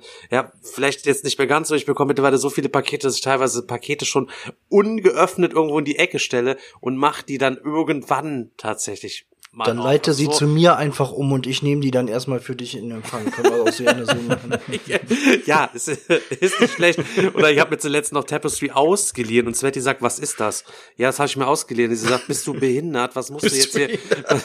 jetzt hör auf, dir noch Sachen auszuleihen. Hier steht alles mit Scheiße voll und äh, du leist jetzt noch Sachen aus. Spiel die Sachen gefälligst, die du hast, damit, wenn sie dir nicht gefallen, damit wir die wieder rausschroten können und dann wieder Platz für mehr hast. Aber ja. ich wiederhole nochmal, ich habe jetzt noch ein drittes drittes Regal, damit nicht, weil ich keinen Platz mehr hätte, sondern damit ich jetzt noch Platz habe, bis ich in einem anderen Regal wieder Platz habe, wo die ganzen ungeöffneten Sachen drauf sind, damit ich schon mal neue Sachen wieder dazu kaufen kann. Ne? Mhm. Leute, es ich, ist ich doch denke mal, ja. das, das größte Problem ist einfach bei so einer Sammlung, dass man vielleicht einfach disziplinierter sein sollte und ähm, vielleicht, wenn man mal dazu kommt, wirklich ein Spiel, Jetzt, ein Spiel das seiner kommt aus deinem Mund. Oh, was soll, ja, ja, ja, komm, hör mal auf. Gib heute Wort, ist, heute ist bei mir kluger Sonntag. Einigermaßen ab, aber dir nicht mehr, Junge. Nein, aber ohne Scheiß. So, wenn man, wenn man da mal irgendwie dazu kommt, dass man sich sagt, pass auf, heute ist ein Tag, an dem spielen wir jetzt ein Spiel von unserem Pile of Shame, dass man vielleicht von hinten anfängt, eins von der Pile of Shame zu holen, was man schon am längsten hat. Weil das Problem ist immer, das ist ja gerade das Geile an unserem Hobby. Wir sind halt immer heiß auf den neuen Scheiß so. Und wenn du dann was Neues gekauft hast, dann willst du erst das spielen. Aber vielleicht sollte man dann einfach sagen, pass auf, ich zocke jetzt erstmal eins von meinem Pile of Shame, was ich schon seit zwei Jahren hier habe, und danach zocken wir das Neue. Weil es sonst rücken immer mehr Spiele weiter nach hinten, die aber eigentlich wir ja unbedingt mal haben wollten. Es gab ja immer diesen Moment, dass wir gerade am Handy saßen, in einem Laden waren und sagten, das Ding brauche ich jetzt. Ich brauche das jetzt sofort. Und dann zockt man das zwei Jahre lang nicht. Aber das Ding ist, man war da ja mal aus einem bestimmten Grund heiß drauf. Und das ist ja eigentlich nicht uninteressanter, weißt du? Pass auf, dann lass doch jetzt mal, lass doch jetzt mal so ein Blutsbündnis hier schließen. Irgendjemand hatte in den Kommentaren auch gesagt, spielt doch jeder einmal ein Spiel von eurem Pile of Shame pro Woche und dann reden wir mal ganz kurz darüber, wer was gespielt hat. Ich würde ja. aber sagen, scheiß drauf. Ich habe dem auch gesagt, Digga, ich kann nicht eine Woche was spielen. Und dann hat ich gesagt, aber wenn ihr einmal im Monat jeder ja. eins von eurem Pile of Shame spielt, dann wäre doch auch schon mal geholfen und man könnte darüber reden. Dann lass uns doch jetzt so ein Blutbündnis schließen, dass wir jetzt vereinbaren, jeder von uns spielt von seinem Pile of Shame ein Spiel im Monat. Und über das unterhalten wir uns dann mal, wenn, wir machen immer so eine kleine Abfrage, wenn dann einer was gespielt hat, dann erzähl mal kurz was dazu. Was haltet ihr davon? Ja, können wir machen. Ja, sehr gut. Können wir machen. Okay. Können wir machen. Ja. Ich kann auch, was ich auch noch gerade noch ergänzen wollte, ist halt ähm, zum Thema auch exzessive Sammlung. Ähm, ich gebe wirklich richtig, richtig viel Geld aus für Spiele. Aber wenn ich jetzt mal mein ganzes Leben rückwirkend betrachte und alle Hobbys, die ich jemals hatte oder alle Sachen, für die ich jemals irgendwie hauptsächlich mein Geld ausgegeben habe, ist es dieses Hobby wirklich meiner Meinung nach am wenigsten verschwenderisch, weil ich kann A, teilweise die Games bis auf ein, was weiß ich, 10 Euro weniger wieder verkaufen oder für denselben Preis, weil ich es gesleeved habe oder teilweise sind Spiele out of print und ich kriege sogar noch mehr Geld dafür, wenn ich sie verkaufe. Das heißt, es ist nicht mal ein wirklicher Verlust.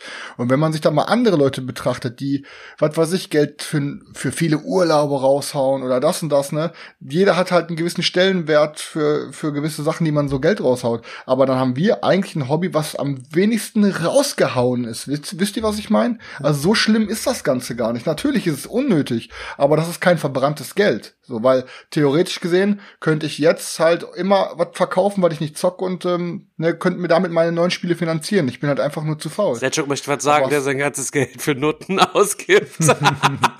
Also, ich, es stimmt wirklich. Äh, ich habe ich hab mir einfach mal diese drei Faktoren aufgeschrieben, ähm, die, die in dem Thema eigentlich gut reinpassen. Das ist einmal Faktor Zeit, Faktor Mitspieler und Faktor Geld. Geld hast du jetzt auch gerade angesprochen. Unser Hobby ist auf jeden Fall Luxus. Das äh, sagt Stefan auch tausendmal und es ist einfach so, es ist ein absolutes Mega-Luxus-Hobby.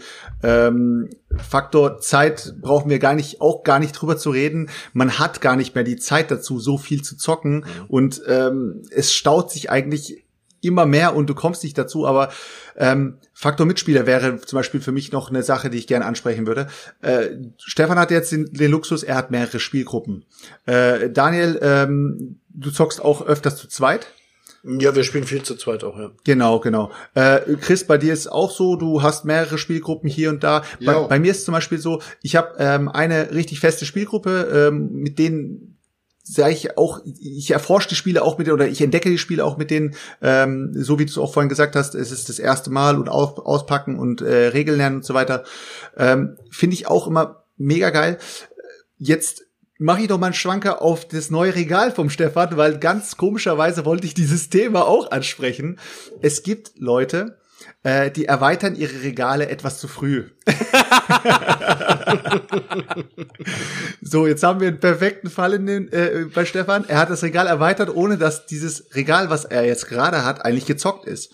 Äh, ich ich gebe dir jetzt meine Hand drauf, dass du ein inneres, einen inneren psychischen Druck äh, äh spüren wirst, und dieses Regal ums Verrecken füllen willst. Du wirst dieses Regal nicht leer stehen wollen, weil es sieht dekorativ scheiße aus und es soll ganz schnell voll werden, egal mit was. Weißt du was, eigentlich, ich könnte ja hinten die beiden Umzugskartons wieder ausräumen, von denen ich gesprochen habe und das Regal direkt wieder vollstellen. Ganz genau. Aber werde ich tatsächlich machen und ich muss auch sagen, ich bin ein bisschen dahingehend gezwungen worden, das Regal zu kaufen und zwar von Svetlana tatsächlich, weil äh, wir mal gesagt haben, okay, die Regale müssen voll sein, aber auf den Regalen stapelte sich quasi obendrauf schon wieder Zeug. Und sie ist dann so ordnungsliebend, hat gesagt, ich kotz ab. Wir haben ja hier hinter, ähm, jeder, der bei mir die Roomtour schon mal gesehen hat, ähm, ich habe ja hinten die Vitrine und den Schrank stehen und dahinter ist ja die Schweineecke, wo ich Kartons hinterpacke und die ja. Stative und den ganzen Zeug.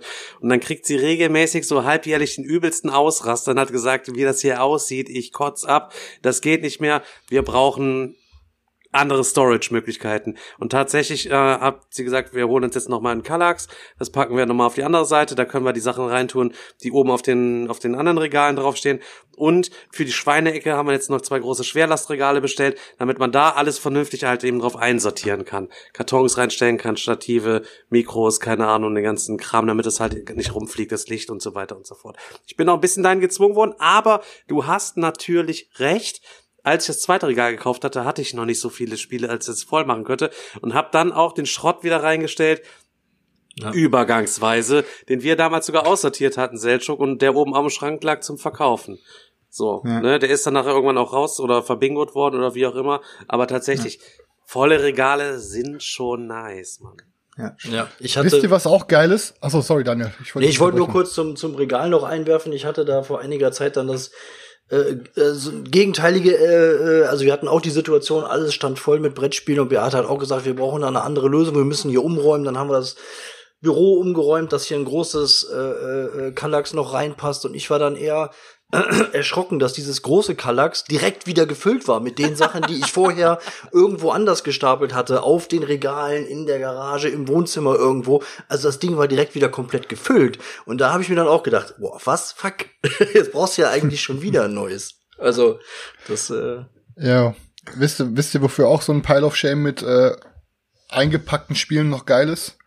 Äh, ich hoffe, die Person hört den Podcast nicht, aber wenn ja, dann habe ich mich jetzt verraten. Sorry, Alex. Ähm, ab und zu ist es halt mal so, dass einem einfällt, ey, fuck, wir waren doch heute auf den Geburtstag eingeladen. Ey, wir haben gar kein Geschenk. Ja, jetzt bin ich einfach dieser Brettspieltyp, der einfach nur Brettspiele verschenkt, um Leute ne, zum Spielen zu bewegen. Aber eigentlich kann man dann immer mal schnell so ein eingepacktes Game aus dem Ding, aus dem äh, aus dem äh, Regal ziehen und kann es halt als als Geschenk liefern, ne? So, ich meine, ey, dann sind das halt auch immer Geschenke, wo wo du überzeugt bist, ey, das ist ein gutes Ding, weil sonst hättest du es ja selber nicht gekauft, aber kommst dann halt noch mit einem Geschenk, weißt du, ist immer mal noch besser als so eine Packung Praline an der Tankstelle zu kaufen. Jetzt tut er mal wieder So so, jetzt, sorry für Unterbrechung, jetzt tut er mal wieder so, als würde er nur die edelsten Perlen kaufen.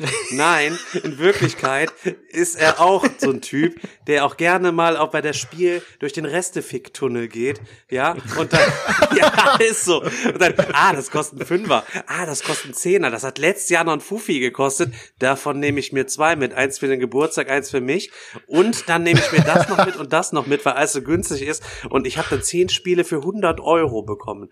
So nämlich. Oder, oh, es gibt Talia nicht mehr. ich nehme noch ein Spiel dazu, damit ich kostenlosen Versand bekomme. Solche Sachen gibt's nämlich auch. Und da kann, Ich kann stolz- jeder sich hiervon nicht freisprechen, dass er das auch schon mal gemacht hat.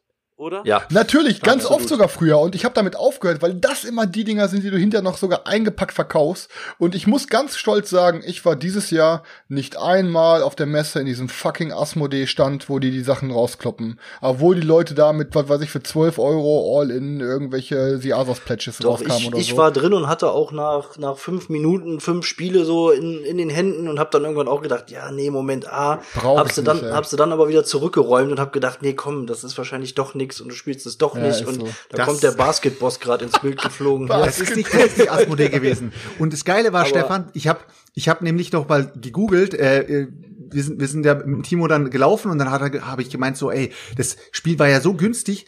Meinst du, das Spiel war auch schon vorher so günstig? Und dann habe ich mal gegoogelt und es ist wirklich so, dass Basketboss die Spiel schon mehrere Jahre begleitet als drei oder vier Euro Spiel, Alter. Das wird immer wieder in Chargen dort angekarrt und wird da für ein paar Euros rausgehauen und er, er bekommt jedes Mal sozusagen Absatz. Ich habe keine Ahnung, wo dieses Spiel her ist. Ja, die aber- kaufen die immer also, wieder zurück und stellen die dann wieder dahin. Nee, die, ja, die haben ein ganzes Lager voll, Digga. das ist krass, das ist krass. Also dieses Spiel gibt's schon, glaube glaub ich, seit mehreren Jahren auf das Spiel immer wieder für vier, fünf Euro und Leute nehmen's mit. Wann hast du nochmal Geburtstagsheld? Ey, du willst mir mein eigenes Spiel schenken, oder was, du Wichser? Nee, aber ey, ohne Scheiß, ich weiß, ich, das Spiel, was ich geschenkt habe, was ich verschenkt habe, habe ich sogar für einen Normalpreis damals geholt gehabt, weil ich das ganz nett fand. Das kennt ihr wahrscheinlich auch, hat wahrscheinlich keiner gespielt. Das war Sea of Clouds. Habe ich Sagt mir auch das was? gekauft. Gab's nämlich für einen Zehner auch mal bei Weltbild oder so. Und oder für einen Fünfer habe ich mir auch gegönnt. Und äh, es liegt, glaube ich, Ungespielt? Ja, ungespielt hinten im, War das- äh, im Bingo-Karton jetzt. War das dieses schlechte Legacy-Game, was wir bei dir mal gezockt haben, Stefan? Nee, Nein, du meinst Seafall. War- Ach, Seafall, oh, okay. warte, warte, warte. so ein Drafting-Game mit Piraten, mit so Ra Piratenschiffen in der Luft. und Sieht das ist so ein super Drafting-Game, Push ne? Your Luck. richtig geiles Artwork, Ja. richtig cool. Sieht das aus? Sieht Yellow, glaube ich, Push Your Luck Game und du musst wer halt Schätze. Jetzt hast du halt mir schon wieder so kriegen. heiß geredet. Ich gehe jetzt gleich in, der, in der Kiste. Pack ein für Silvester, pack ein. Direkt bestellen. Leute, ich stelle jetzt mal eine, ich stelle jetzt mal eine sehr, sehr interessante Frage. Ich glaube, aber keiner von euch wird es beantworten können. Ähm, habt ihr schon mal, während ihr einen Warenkorb gefüllt habt, zwecks Versandkosten oder ihr habt irgendwie einen Gutschein noch mal bekommen oder was auch immer? Also ihr habt auf jeden Fall, ihr müsst dieses Geld jetzt noch gezwungenermaßen ausgeben, um irgendwie noch einen Benefit zu haben. Habt Jedes euch, Mal, Ja, pass Alter. auf, pass auf. Hast du schon mal daraus, aus so einer Situation, eine Perle im Warenkorb gehabt, wo du dann Nein, danach gesagt nein. hast, krass, Mann, Alter, wie geil, dass ich das doch noch mitgenommen habe. Ey, jedes Mal fehlen 10 Cent oder so, damit man kostenlose Versandkosten hat und man sucht und sucht und sucht und haut dann nochmal ein Fuffi rein oder so, weil man einfach nur keine 2 Euro Versandkosten Fehlen zahlen will. 10 Cent, Alter. ich kaufe ein 60 Euro. Ich hab Ja, mir ist doch so. Ich habe mir letztens bei Rakuten habe ich mir ähm, ich, da habe ich mir Winterreifen bestellt. Ich habe das noch nie gemacht. Ich habe Rakuten noch, vor, noch vorher noch gar nicht gekannt gehabt und ich habe aber bei Rakuten Points gehabt und wusste das gar nicht. Ich habe gedacht so okay, äh, ach so, da gibt's doch mal so extra Points. Dann habe ich mir Winterreifen bestellt und habe jetzt gesehen, dass ich von die diesen Winterreifen. Nein, nein, nein, Alter. Die- Es gab Pirellis diesmal. Es gab Pirellis, Alter. Auf jeden Fall bekomme ich jetzt von Rakuten einen Gutschein noch. Ich bekomme insgesamt 25 Euro oder 5, ich glaube, knapp 30 Euro sind's. So, jetzt muss ich diese 30 Euro noch ausgeben, Alter. Ich werde mir wahrscheinlich, ich habe mal geschaut, da gibt's so viel äh, Games, äh, die nur auf Englisch äh, gibt. Und ich glaube, das einzige deutsche Game, wo ich gesagt habe, das könnte ich mir holen und mit dem ich irgendwie ein bisschen was anfangen könnte, äh, für meine Nichtspielergruppe vielleicht wäre dieses Bang the Dice Game oder sowas. Jetzt werde ich mir wahrscheinlich Bang the Dice Ist ganz kaufen, cool. Nur weil ich bei Rakuten noch diesen Gutschein habe. Lohnt sich, aber hol dir direkt die Erweiterung dabei. Ja, ja, hol- sowieso. Noch mehr. Muss ich, ja, nein, ist wirklich so, ist wirklich. Nein. Aber, So, ja, aber das ist, dann- das Ja, ist ja, eigentlich du. direkt wieder die gute Brücke auch zu diesem Thema von wegen exzessiv. Also die- gerade dieses Thema Erweiterung. Ich glaube, ich habe also der, der größte Pile of Shame, den ich habe, ist glaube ich tatsächlich Erweiterungen, die ich noch nie gezockt habe, die ich Ja, noch nie ja. mit da reingepackt habe oder äh, die, die hier noch so ungespielt rumliegen. Also gerade dieses Thema Erweiterung ist äh, boah. Guck mal, wir haben jetzt viele, wir haben jetzt viele Sichten auf dieses ganze Thema ausgearbeitet. Gibt's denn jetzt irgendwie von jedem einzelnen von uns so einen irgendeinen abschließenden Satz auf diese Frage, ab wann ist eine Brettspielsammlung zu exzessiv? Also, Kann also man das das beantworten? nicht, was ich äh, irgendwie aber sagen kann, ist, äh, äh, im Grunde gibt's kein Limit. Ich weiß, es ist bescheuert, aber es macht Bock. Solange man noch was zu das fressen auf die dem Tisch hat, ne? Zusammenfassung. Ja, solange man noch essen kann und sich nicht verschuldet, gibt's keinen zu exzessiv. Also ich finde tatsächlich, Jo. ähm, der Moment, wo es zu exzessiv ist, ist einfach der eigentlich dann vernünftigerweise, wenn du die Sachen kaufst und die liegen dann ungespielt rum. Das erste Spiel, was dann ungespielt rumliegt für Wochen und Monate, dann ist eigentlich der Zenit schon erreicht, wo du sagst, pass auf, mehr brauche ich jetzt eigentlich gar nicht. Ne? Dann spiel es und dann verkauf es meinetwegen, hol das. Aber wir können uns alle nicht davon freisprechen. Wir haben alle zu viel ja. und es macht mir immer noch Spaß, diese Sachen hier einfach zu horten. Und Ja. wie gesagt, ansonsten beim nächsten Ausmissvideo tun wir irgendwelchen anderen Leuten was Gutes. Und so bleibt immer noch ähm, ein kleiner Vorrat an Spielen oder ein großer Vorrat, bei dem man die Hoffnung hat, wie beim Lottospielen, das ist der große Gewinn, wenn ich das Ding jetzt mal anzocke. Mensch, das bombt alles weg und das geht mal wieder hoch in meine Topliste, weil wir wollen ja auch neues Zeug entdecken. Jeder Brettspieler ist ein Entdecker und ich stehe einfach drauf. ja. Ja, Absolut. das wäre eigentlich so ein schöner abschließender Satz fürs Ende der Folge, aber da sind wir leider noch nicht. Aber der war gut, Ja, Stefan. besten Dank, Mann. Props gehen raus an dich, Alter. Äh, ganz, ganz kurz nochmal. Äh, Da kommt der nächste schon wieder. Oh nein, Was alles kaputt gemacht. Selchuk. Warte, pass auf. Der Daniel hat doch gerade gesagt, wegen ungespielten Erweiterungen. Ähm, ich meine, ihr seid ja auch solche Opfer. Ihr kauft ja auch meistens, wenn ihr ein Spiel kauft, direkt Erweiterungen mit dazu. Und Ja. bei mir ist es zum Beispiel so, wenn ich mir eine Erweiterung dazu kaufe, dann packe ich die auch gleich mit aus und versuche das Spiel auch direkt mit Erweiterungen auf den Tisch zu bringen. Aber es gab auch schon Fälle, wo, wo die Erweiterung das Spiel eigentlich verkackt hat und ich die Erweiterung beim letzten Mal weggelassen habe und das Spiel war auf einmal geil. War es bei euch auch schon mal so? Habt ihr auch schon mal so eine Erweiterung gehabt, wo ihr gesagt habt, so, ey, mit der Erweiterung, schade, ich hätte das Spiel eigentlich dann weggeballert, aber ohne Erweiterung war das Spiel eigentlich richtig geil. Also das, das jetzt eigentlich nicht direkt, aber ich hatte es jetzt bei ähm, Error of Tribes. Ich habe es jetzt das zweite Mal gespielt und ich hatte mir dann ja doch diesen modularen Spielplan noch nachträglich dann doch noch gekauft, äh, ähm, weil ich gedacht habe, boah, das, das äh, könnte ganz cool sein irgendwie. Ich muss aber tatsächlich sagen, ich fand's jetzt mit dem modularen Spielplan eigentlich nicht so geil wie mit dem äh, wie mit dem fertigen Spielplan. Also man müsste das noch mal testen, man müsste es noch mal ausprobieren, aber stand jetzt würde ich sagen, okay, ich brauch's vielleicht dann doch nicht. Ja, meistens haben sich Entwickler auch bei solchen Sachen was gedacht, ne? Das denke ich mir halt auch immer so, gerade bei so festen Plänen, ne? Da kannst du natürlich mit so einem modularen Plan auch noch mal ordentlich Ungleichgewicht reinbringen. genau.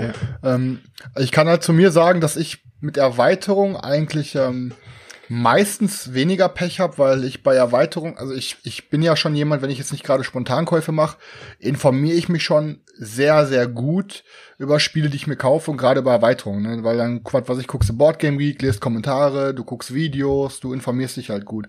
Und bei, bei Erweiterungen mache ich das halt dann noch mehr, weil wenn ich ein Spiel habe und das cool finde, dann wäge ich genau ab, zum Beispiel das Spiel hat zwei, drei Erweiterungen, welche davon brauche ich wirklich, beziehungsweise auf welche der Mechanismen habe ich Bock. Ne?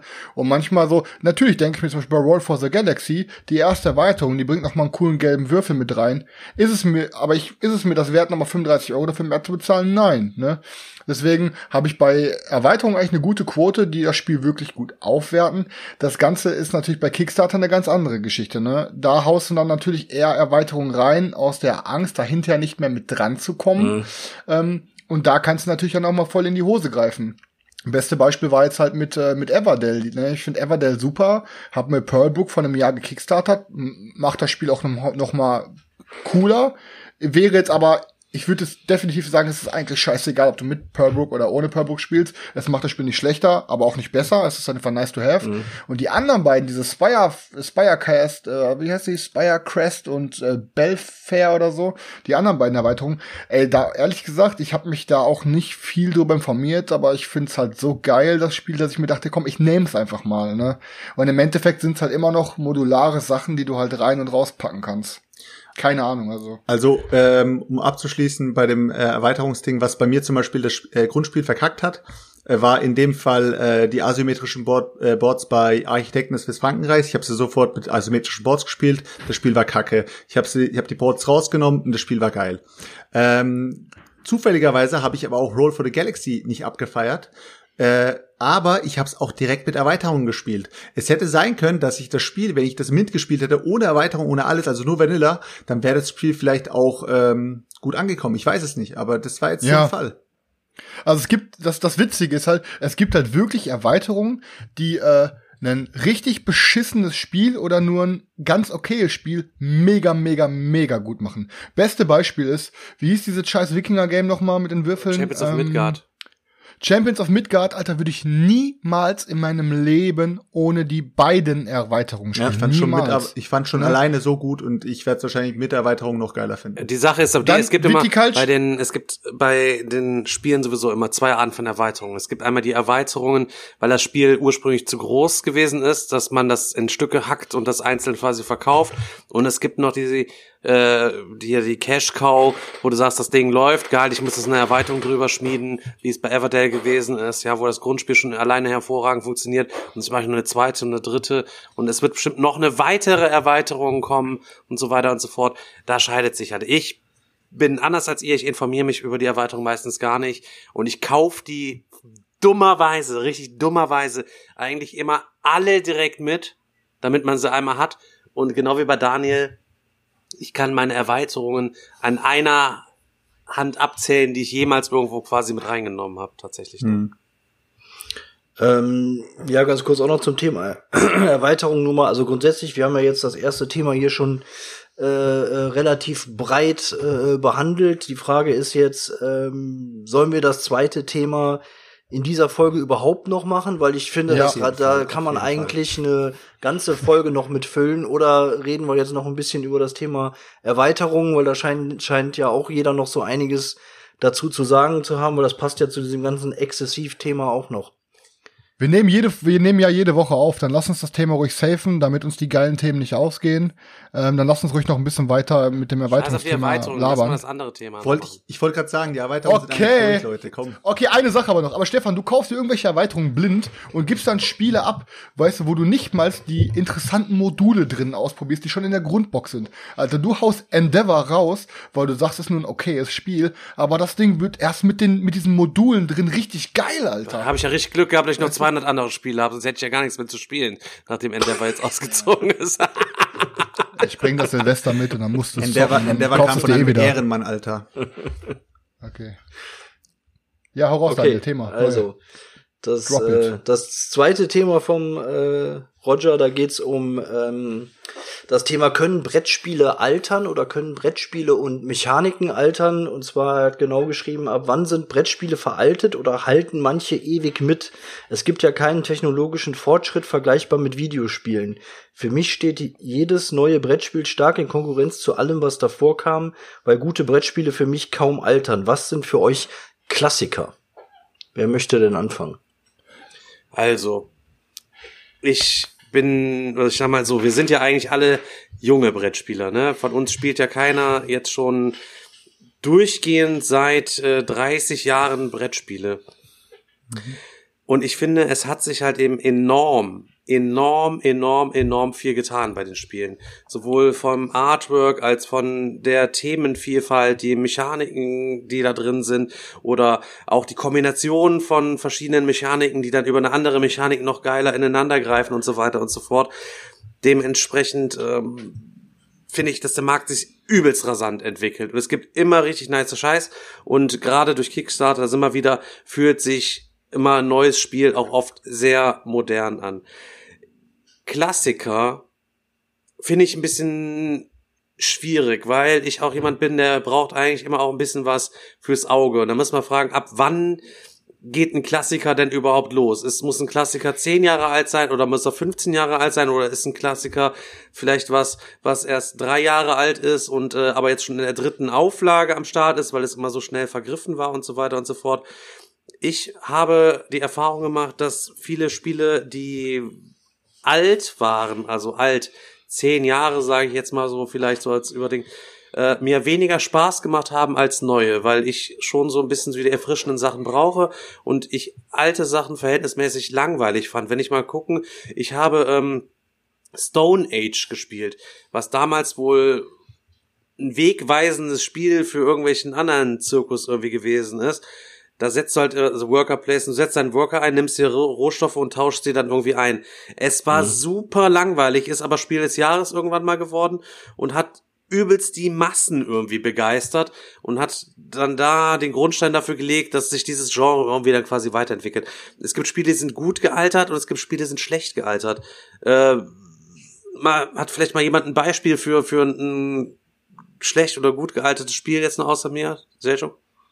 Ja, Selchuk, du. Nee, dein, dein, du darfst ruhig. Okay, äh, also ich, ähm, also bei mir sind es ja, ich habe es ja letztes Mal schon erzählt, es sind jetzt ungefähr 17, 18 Jahre, die ich intensiv äh, mich da mit dem äh, Hobby beschäftige und Brettspiele kaufe und Brettspiele gespielt habe. Und ähm, da gibt es zwei gute Beispiele, wo es damals auch ähm, bei mir losging, weil ich letzte Folge schon erzählt habe, Puerto Rico, das war damals absolut, weil das waren neue Mechaniken, äh, das war ein neues Thema, also für uns jetzt auch, ähm, dass man also auch, da, da liegen ja auch diese Aktionen aus und einer wählt diese Aktion und alle machen parallel quasi die Aktion mit, aber etwas abgeschwächt und so. Und das kannte halt keiner von uns. Und ähm, das habe ich irgendwann noch mal gespielt und da hat's mich natürlich nicht mehr so gekickt wie wie vor vor zehn Jahren noch oder so. Da habe ich wirklich gedacht, okay, das wirkt etwas angestaubt. Ähm, da gibt es heutzutage einfach Sachen, die frischer wirken, wo Innovationen noch mit drin sind. Aber dann gab es ein anderes Spiel, das das habe ich kurz danach mir geholt und auch intensiv gespielt, und zwar Kalus. Und ähm, Kalos habe ich vor ein paar Monaten noch mal wieder rausgeholt und wir haben es gespielt. Und ähm, da muss ich immer noch sagen, dass das Spiel ist für mich eigentlich nicht gealtert. Es hat immer noch richtig Spaß gemacht. Ähm, das ist halt auch, da ist auch so ein Mechanismus drin, dass sich, ähm, dass alle gemeinsam an, an so einer Burg bauen und da gibt es einen Weg zu der Burg und auf diesem Weg kann man halt Gebäude bauen, die auch andere Leute dann mitnutzen können. Das, klar, das hat man mittlerweile auch tausendfach alles schon gesehen und erlebt, aber ich, das war wirklich ein Spiel, da habe ich gedacht, mein Gott, das hat schon einige Jährchen auf dem Buckel, aber ich habe es immer noch als äh, tolles Spiel empfunden. Äh, ich kann auf jeden Fall halt sagen, wenn ich mal so drüber nachdenke, ähm, zum Beispiel ein Spiel, was meiner Meinung nach sehr gut geal gealtert ist, ist halt Funkenschlag. Ne, ich finde, das ist ein super geiles Game und ich finde, das kann auch mit heutigen Euros immer noch richtig gut mithalten. Und ich meine, das ist von 2001 muss halt dazu sagen, ich habe es natürlich auch in der Deluxe Edition, die halt vor ein paar Jahren erst rauskam und dadurch ein bisschen frischer aussieht.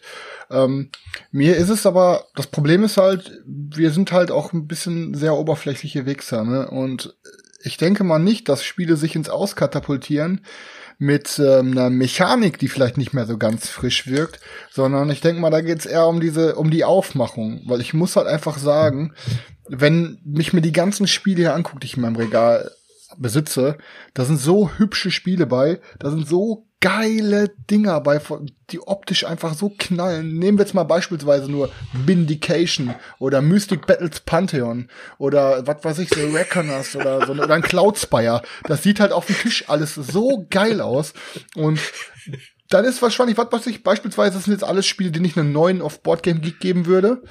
Ähm, dann äh, würde ich den alten Spielen zum Beispiel aber auch einen neuen geben vom spielerischen her. Aber warum sollte ich denn das alte, in Anführungsstrichen, hässlichere Spiel raushauen, wenn ich doch hier Dinge habe wie Rising Sun, weißt du, wo das einfach so fett aussieht. Und ich denke mal, das ist das Hauptproblem, dass ähm, die alten Spiele einfach im Vergleich zu heute altbacken sind. Und der beste Vergleich, der allerbeste Vergleich ist, ähm, wenn du jetzt mal heutzutage irgendwelche Trailer anguckst von irgendwelchen Filmen, auf die du richtig Bock im Kino hast, ja, dann sind das teilweise so fette Trailer. Und wenn ich dann mit meiner Freundin irgendwie mal abends einen Film gucken will und ich sag, boah, Schatz, lass uns doch mal den und den Film gucken, so irgendein geiler Film aus den 70ern und 80ern, die ich total hype. Beste Beispiel, The Warriors. Mega geiler Film. Und dann sa- sagt meine Freundin, ja, lass uns aber mal einen Trailer angucken. Alter, früher, wo waren Trailer so scheiße gemacht? Die lassen einen richtig geilen Film, der Trailer lässt das so scheiße aussehen.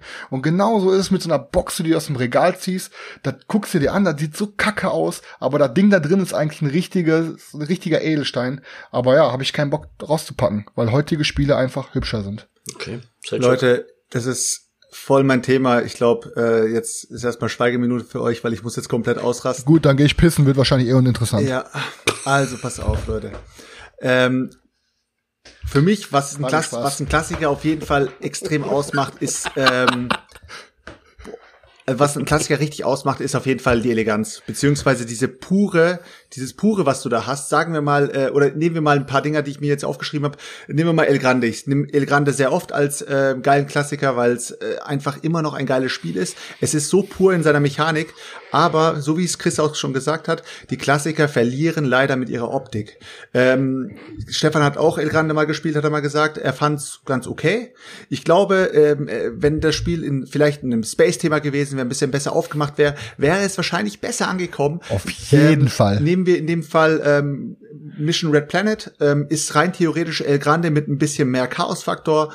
Boom, hast ein, oder mit diesen Raketen noch mit dazu, hat ein bisschen El Grande-Feeling, äh, noch ein bisschen, ich sag nicht verfeinertere Mechanik, aber es ist auf jeden Fall ein bisschen mehr drin und schon ist das Spiel geiler. So sagen die Leute. Meiner Meinung nach ist dieses pure, aber dieses einfache zu erklären und ähm, trotzdem diese taktische Tiefe, die diese alten Spiele haben, finde ich einfach so geil. Genauso auch wie die ganzen alten Alea-Spiele, wie jetzt sagen wir mal zum Beispiel äh, Burgen von Burgund. Ähm, Tileplacer, Set Collection, sieht scheiße aus. Es ist ein geiles Spiel. Dann Puerto Rico, Road Selection, es ist ein cooles Spiel. Ja. Ähm, dann habe ich von äh, Alea hier noch äh, Ra, hab, das hat wahrscheinlich keiner von euch gespielt. Nee, kenne ich aber. Ist ein, ist ein, ist ein absolutes Beatspiel. Es sieht scheiße aus, es macht mega viel Spaß. Äh, Las Vegas, tausendmal schon genannt, äh, taktisches Gambling, mega cool. Funkenschlag, ein bisschen neuer als die anderen, aber äh, Funkenschlag hat für hohe Spieleranzahl mega geil. Es ist interaktiv äh, mit dem mit dem ganzen Auktionsding. Dann kommt man sich auf dem Spielplan in die Quere. Es sieht letztendlich scheiße aus, aber es hat einfach es vereint viele Sachen. Aber jetzt hau ich mal den Megakracher aus und meiner Meinung nach ist das auch schon inzwischen ein Klassiker und bis heute immer noch ein Standalone, ohne dass jemand so etwas Geiles gemacht hat bisher. Und das ist Galaxy Trucker. Jo. Einmaliges Spielerlebnis. Es gibt bisher kein einziges Spiel, das diese Mechanik und dieses Spielgefühl so rübergebracht hat wie Galaxy Trucker. Ja, definitiv ein Klassiker, ja. Das ist absolut krass, was dieses Spiel Der ähm, bisher auch nicht hat. altert.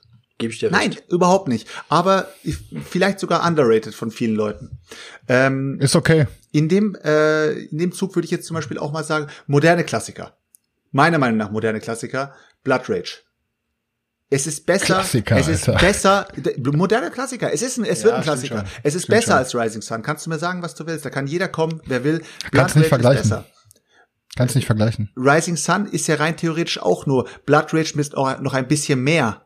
Also das ist das gleiche. Nein, kannst du nicht so vergleichen. Das ist schon. Ich, äh, ich war am Anfang auch da geneigt, so, aber du kannst es nicht vergleichen, Digga. Ich finde, die sind zu unterschiedlich. Ich habe sie beide gezockt und wie gesagt, Das ist so wie wenn du Terraforming Mars und äh, hier dieses unter Underwater Cities vergleichst. Das sind grob klar, wenn du ganz objektiv bist, sind ein paar Sachen gleich, aber es ist schon genug unterschiedlich, beide zu besitzen. meiner Meinung nach moderne Klassiker auf jeden Fall. Äh, Great Western Trail wird ein Klassiker.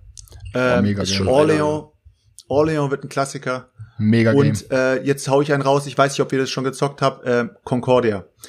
Ja. Ey, Nee. Leute, das Spiel ist so hässlich, aber Mega. das Spiel ist so einfach zu lernen. Es hat ein Regelheft. Das ist nicht mal eine Broschüre, Alter.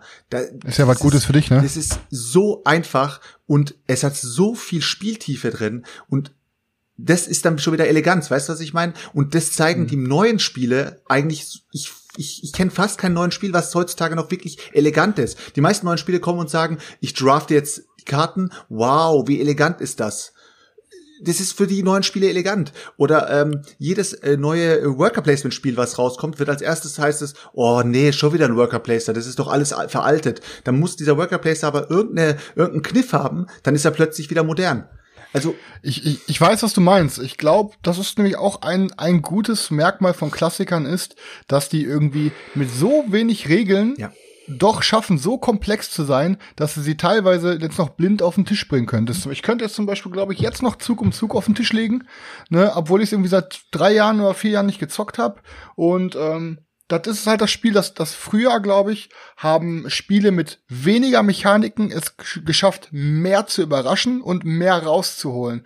Und heute ist es quasi eigentlich so, dass dann irgendwie ein Spiel, es gibt ein Spiel, nehmen wir es mal als Beispiel Dominion. Das Dominion, einer der ersten Deckbilder, so, ne, kam dann, war was Neues auf dem Markt. Und der Kniff von anderen Deckbildern ist es einfach nur, das immer noch auf eine nächste Stufe zu heben, auf eine nächste Stufe, auf eine nächste Stufe. Du bringst einfach immer nur mehr dazu, was nicht immer gut ist. In dem Fall Dominion ist zum Beispiel würde ich, ich würde niemals wieder Dominion spielen, wenn ich doch auch irgendeinen Deckbilder spielen kann, bei dem du zusätzlich zu diesem ganzen Deckbuilding auch noch auf irgendeinem Brett was machen kannst, weißt du? Also manchmal ist es gut, manchmal wertet so, werten extra Mechaniken oder die extra Kniffe werten ein Spielmechanismus oder ein Spielkonzept deutlich auf und manchmal ist es einfach auch irgendwie einfach zu viel, weil irgendwann geht der gesamte Sinn dahinter verloren.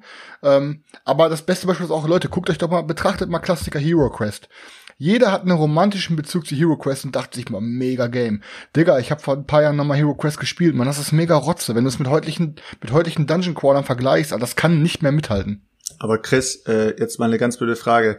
Bei dir kommt es gerade so rüber, als wären alte Spiele äh, weniger anspruchsvoll als neue Spiele. Nein. Aber weniger gestreamlined auch. Also äh, jetzt stelle ich, weil stelle ich dir mal eine Frage. Guck dir mal die äh, Spiele des Jahres von früher an, guck dir mal die Spiele des Jahres von heute an. Ich habe manchmal das Gefühl, ohne jetzt äh, scheiße zu klingen, aber die, die sind äh, behindertengerecht, die heutigen Spiele, die Spiele des Jahres. Ja, ey, also, Digga, aber wirklich- Spiele des Jahres, mal erstmal wieder deutsche Spielepreis, das sind doch Sachen, die sind doch einfach komplett unrelevant, Alter. Das ist der, Sp- der ohne Scheiß Spiel des Jahres ist, ein, ist eine scheiß Flagge drauf, damit eine Oma weiß, was sie ihrem Enkel zu Weihnachten kaufen kann. Aber gibt irgendwer einen Fuck auf irgendwelchen, auf irgendwelche Also- Spielepreise, Alter? Also ohne, ohne die Spiele des Jahres wären wir wahrscheinlich heute nicht hier gesessen und äh, würden diesen Podcast drehen, Alter. Also ohne Katan, ohne El Grande, ohne Carcassonne, ohne die ganze Sch- Scheiße, die du da meinst, würden wir hier jetzt nicht sitzen, Alter. Ich sag ja nicht scheiße, aber ganz im Ernst, wenn man mal so auf die letzten Jahre guckt, welche Spiele dann Spiel des Jahres geworden genau. sind und welche Spiele dann noch mit in der engeren Auswahl waren, seid doch mal ehrlich, da sind doch dann im Endeffekt nie die, pass auf, es sind doch fast nie die Spiele geworden, die wir nominiert hätten und erst recht dann von deren Nominierten sind es doch auch eher selten die Spiele geworden, die wir dann von diesen Nominierten hätten gewinnen Ja, lassen. aber wir sind ja oder? auch nicht der Maßstab für das Spiel des Jahres. Das ist ein Ne? ganz anderes Ja, aber Thema. er hat's gedroppt, er hat's als wenn Beispiel einer von uns in gedroppt. der Jury sitzen würde, dann würden alle immer nur gegen uns voten. Äh, die sitzen da und müssen tatsächlich was für Großmutter, was sie mit ihrem Enkel zocken kann, spielen. Ja. Und was der Seltschuk meint, früher waren die Sachen wesentlich umfangreicher. Da gab's halt eben noch nicht die, diese mega Vielfalt oder die Ansprüche mussten irgendwie geändert werden äh, im Laufe der Zeit und die Spiele mussten einsteigerfreundlicher werden und sonst was. Deswegen dieser Job in der Spiel des Jahres Jury, das ist doch der absolute Krampf, wenn du da sitzen musst und du bist halt gezwungen, diese Sachen zu spielen und musst dann unter dem, aus unserer Sicht, aus, wir sind ja alles Expertenspieler, äh, ist das für uns ja alles nur Übel, ja, und aus diese, du musst das Übel bis zum Erbrechen zocken und aus diesem Übel das geringste Übel auswählen, aber was dann am coolsten für für Leute ist, mit denen wir spielerisch eigentlich ja gar nichts zu tun haben. Natürlich auch zu mir auf den Kanal verirren sich mal Leute, die sagen, oh, die neu irgendwie zum Hobby gefunden haben und so.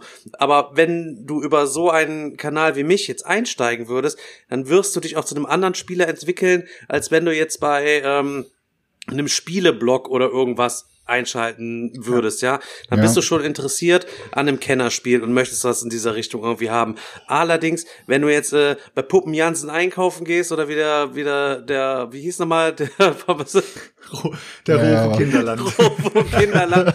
Ja, da geht niemand einkaufen, der sich vorher bei YouTube die Sachen angeguckt hat. Wer bei YouTube ähm, Sachen guckt oder Dinger liest bei irgendwelchen Foren, der guckt dann auch bei Brettspielangebote oder bei sonst was irgendwo rein und vergleicht irgendwie die Preise. Es ist was ganz, ganz, ganz, ganz anderes. Ganz kurz, ganz kurz, Chris. Ja. Ähm, da fällt mir auch gerade eine geile Story ein. Ähm, jeder von euch hat hat schon mal was von äh, Village gehört? ja, Ja. ja, klar. Genau. Schon gezockt alle? Ja. Ja. Ja, ja, gutes Spiel. Ja. Ähm, ich habe Village, wenn ihr mal Village in äh, bei Amazon äh, eingibt und einfach mal die Rezension anschaut, bitte macht das mal. Jeder, der das da hört, der soll das mal machen und soll sich mal diese Rezension anschauen. Leute, ihr lacht euch kaputt. Da gibt es Rezensionen, da, da steht drin, wir haben die Spielregeln zu siebt gelesen und wir haben sie nicht verstanden. Das Spiel ist unspielbar. also da, da, da zweifelt man wirklich an der, an der menschlichen Intelligenz. Na klar, das Spiel ist Kennerspiel des äh, Jahres, glaube ich, gewesen. Trotzdem, dieses Spiel wäre 1900 in den neun, also in den 90er Jahren wäre das ein Familienspiel gewesen, um es mal krass zu sagen, weil die Leute einfach heutzutage so äh, also verdummt sind und alles einfach nur noch serviert bekommen haben wollen. Jetzt kommt so ein Spiel wie Azul äh, um die Ecke und die Leute sagen, das ist ein moderner Klassiker. Dieser Spiel wird über die Jahre hinweg wird das äh, überleben. Wenn das Spiel 1990 rausgekommen wäre, würde das heute keiner kennen. Darf ich, Ich mal mein, ganz kurz eine vorlesen jetzt dazu? Glaube ich nicht. Ja, mach. Äh, mach. wir können an dieser Stelle mal Christine Kante grüßen. oh Gott. Wir haben mit mehreren Leuten versucht, die Spielanleitung zu verstehen. Es geht nicht. Wir haben verzweifelt. Daher ist das Spiel in unseren Augen absolut nutzlos. Zu- Zuerst dachten wir, wir sind ein bisschen doof, aber auch Freunde hatten keine Ahnung, wie das Spiel gehen soll. Daher nur Überleg ein mal. Stern. Christine, ich kann dich trösten, deine Freunde sind genauso doof wie du. Leute, das ist ey, krass. auf, vielleicht- vielleicht, weißt du, ist vielleicht hab ich auch natürlich- einfach- Das ist natürlich, äh, das ist krass. natürlich, äh, das ist natürlich krass. Aber auf der anderen Seite gibt es natürlich schon Spiele, wo wo wir nur müde lächeln, was die Regeln angeht, wo aber jemand, der bisher halt nur nur in Anführungszeichen Azul oder äh, was was ich gespielt hat, erstmal denkt, ah, boah, meine Fresse, jetzt raucht mir hier aber die Birne, da komme ich jetzt erstmal nicht klar mit den Regeln. Das ist ja, das ist ja vollkommen normal und äh, natürlich ist für uns Spiel des Jahres mittlerweile eine Veranstaltung, wo man meistens nur müde lächelt. Also trotzdem hat aber dieser, dieser Preis und auch diese, diese Spiele, die da auch gewinnen, das sind auch nicht immer schlechte Spiele und die haben auch ihre Daseinsberechtigung, aber das ist auch, glaube ich, ein ganz anderes Thema. Also dieses Thema Spiele altern. Also gerade Dominion ist ja ein Ja, gutes Beispiel. Die Frage ist ja, ähm, klar, Dominion war der erste Deckbilder und ähm, lösen automatisch alle folgenden Deckbilder, die das Thema dann auch variieren und vielleicht ein bisschen innovativer sind, lösen die das Spiel dann automatisch ab? Ist das dann automatisch alt oder ein schlechtes Spiel? Also finde ich eigentlich nicht, nicht zwangsläufig. Also Bei Dominion. Dominion aber auf jeden Fall. Ich finde, Dominion ist jetzt auf jeden Fall ein Beispiel, wo ich sagen würde, bei den Massen an geilen Deckbildern, die es heute gibt, warum sollte man Dominion nochmal spielen? Das, wenn mir das einer sinnvoll begründen kann, dann okay, aber ich habe ein paar, also ich habe ordentlich viele Deckbilder hier und ich denke mir, Alter, bei all diesen geilen Dingern würde ich niemals Ist ja bei mir Dominion genauso. spielen. Dominion steht ja auch seit Jahren unangetastet im, im Regal und war schon auch tausendmal auf dem, auf dem Verkaufen äh, äh, Stapel. Aber hat kauft keiner.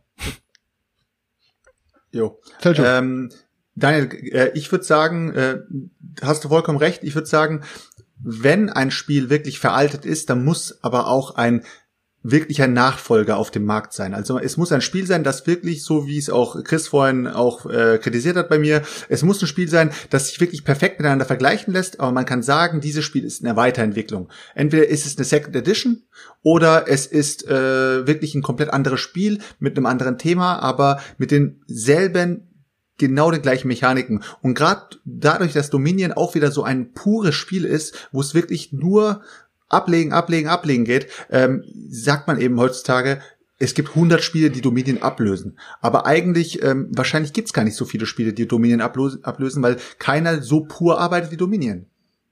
Heart of Crown.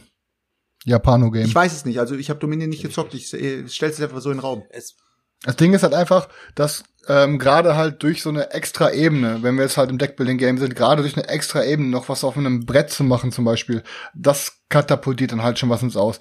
Oder halt oft halt auch Thema, ne? Ich meine, da können wir uns alle wahrscheinlich nicht von freisprechen, dass wenn ein Spiel rauskommen würde mit, äh, nehmen wir jetzt mal Beispiel als Zug um Zug, und dann kommt ein paar Jahre später kommt auf einmal Ethnos raus. Das ist dann auf einmal auch Area Control, aber mit irgendwelchen Monstern, die sich kloppen. Ne? Dann gewinnt meistens ja sogar das Spiel einfach mit einem besseren Thema. Ne? Also ist halt echt schwer bei Klassikern. Das Ja, Ding ist halt einfach Thema und Aufmachung. ja, Aber die Stefan, Frage ist immer noch, wir sagen. haben immer noch keine einzige Definition, was ist denn ein Klassiker? Wir wissen, ja. wir unterhalten sich ganz über Klassiker, aber was ist denn ein Klassiker? Ist ein Klassiker der Grundstein, der irgendwann mal gelegt worden ist für eine Weiterentwicklung, die wir heute cool finden? Hero Quest wird es mir beipflichten, dass es ein Klassiker eigentlich ist. So, es ist ja, aber klar. unwahrscheinlich schlecht gealtet und hat aber den Grundstein für viele andere coole Dungeon Crawler gelegt, wo ich jetzt sagen möchte, der Klassiker unter den coolen Dungeon Crawlern ist heute Descent, die Reise ins Dunkel war von Fantasy Flight, ja, ja. ne, was viele Mechaniken da irgendwie aufgreift und ist eigentlich so für mich der der Klassiker, wo dann da noch Weiterentwicklungen gegeben hat. Also wenn du mich fragen würdest, was ist da so der, der coole Klassiker, dann ist das und wer der ursprüngliche basische Klassiker ist dann letztlich ähm, tatsächlich nur das Hero Quest irgendwie gewesen. Man kann, man kann jetzt, man kann jetzt nicht sagen, äh, etwas ist ein Klassiker, weil es die Mechanik erfunden hat, weil letztendlich würde es dann nie wieder Klassiker geben. Es würde auch keine modernen Klassiker mehr geben, weil es gibt nur einmal eine Mechanik, äh, die erfunden wurde und dann ist die Mechanik da und alle anderen bauen drauf auf. Also ist die Definition eigentlich falsch, weil sonst hätten wir nur äh, Kalos, dann hätten wir nur äh, El Grande mit Area Control, äh, dann hätten wir nur äh, Carcassonne mit äh, äh mit mit äh, Teil ähm, ähm, mit, mit so mit so Plättchen legen und so weiter. Also dann würde es ja nie wieder was anderes geben. Es würde nie, nie wieder Klassiker geben. Es geht nur darum, was haben die Spiele für die anderen geleistet? Also was haben die noch mal zusätzlich draufgepackt oder irgendwas verändert, damit dieses damit dieses Spiel wirklich so also sowas wie Blood Rage einfach, dass du sagen kannst, ein Spiel, das so nach Schlachterei und so nach extremst ähm, proletisch aussieht, dann so viel äh, Strategie und äh, einfach, es ist ein Spiel, was ich jedem empfehlen würde. Jeder, der anfängt, ich würde sowas sagen, kauf die Blood Rage. Ja, aber pass auf, dann, wir müssen das an dieser Stelle mal ein bisschen auseinanderdividieren. Äh, wovon du redest, ist, äh, oder das, was wir hier vielleicht als Klassiker sehen, oder ist ein Evergreen, ne? Spiele, die absolut Evergreen sind, die man auf ewig beibehalten würde. Und ein Klassiker ist ein Klassiker nicht immer das, womit man selber ins Hobby eingestiegen ist. Für mich ist ein Klassiker auch damals Star Quest, Hero Quest, die schwarzen Auge-Spiele, ähm, dann, wie hieß das noch mit dieser großen äh, Claymore-Saga beispielsweise, äh, Katan, das sind für mich tatsächlich Klassiker. Aber wenn jetzt heute ja. einer mit 20 Jahren alt ist und der fängt heute an und der fängt jetzt an, Blood Rage zu spielen und Robinson Crusoe, werden dann Blood Rage und Robinson Crusoe nicht für den der Klassiker sein, auch wenn das vielleicht Spiele sind, die sich zukünftig nicht durchsetzen werden.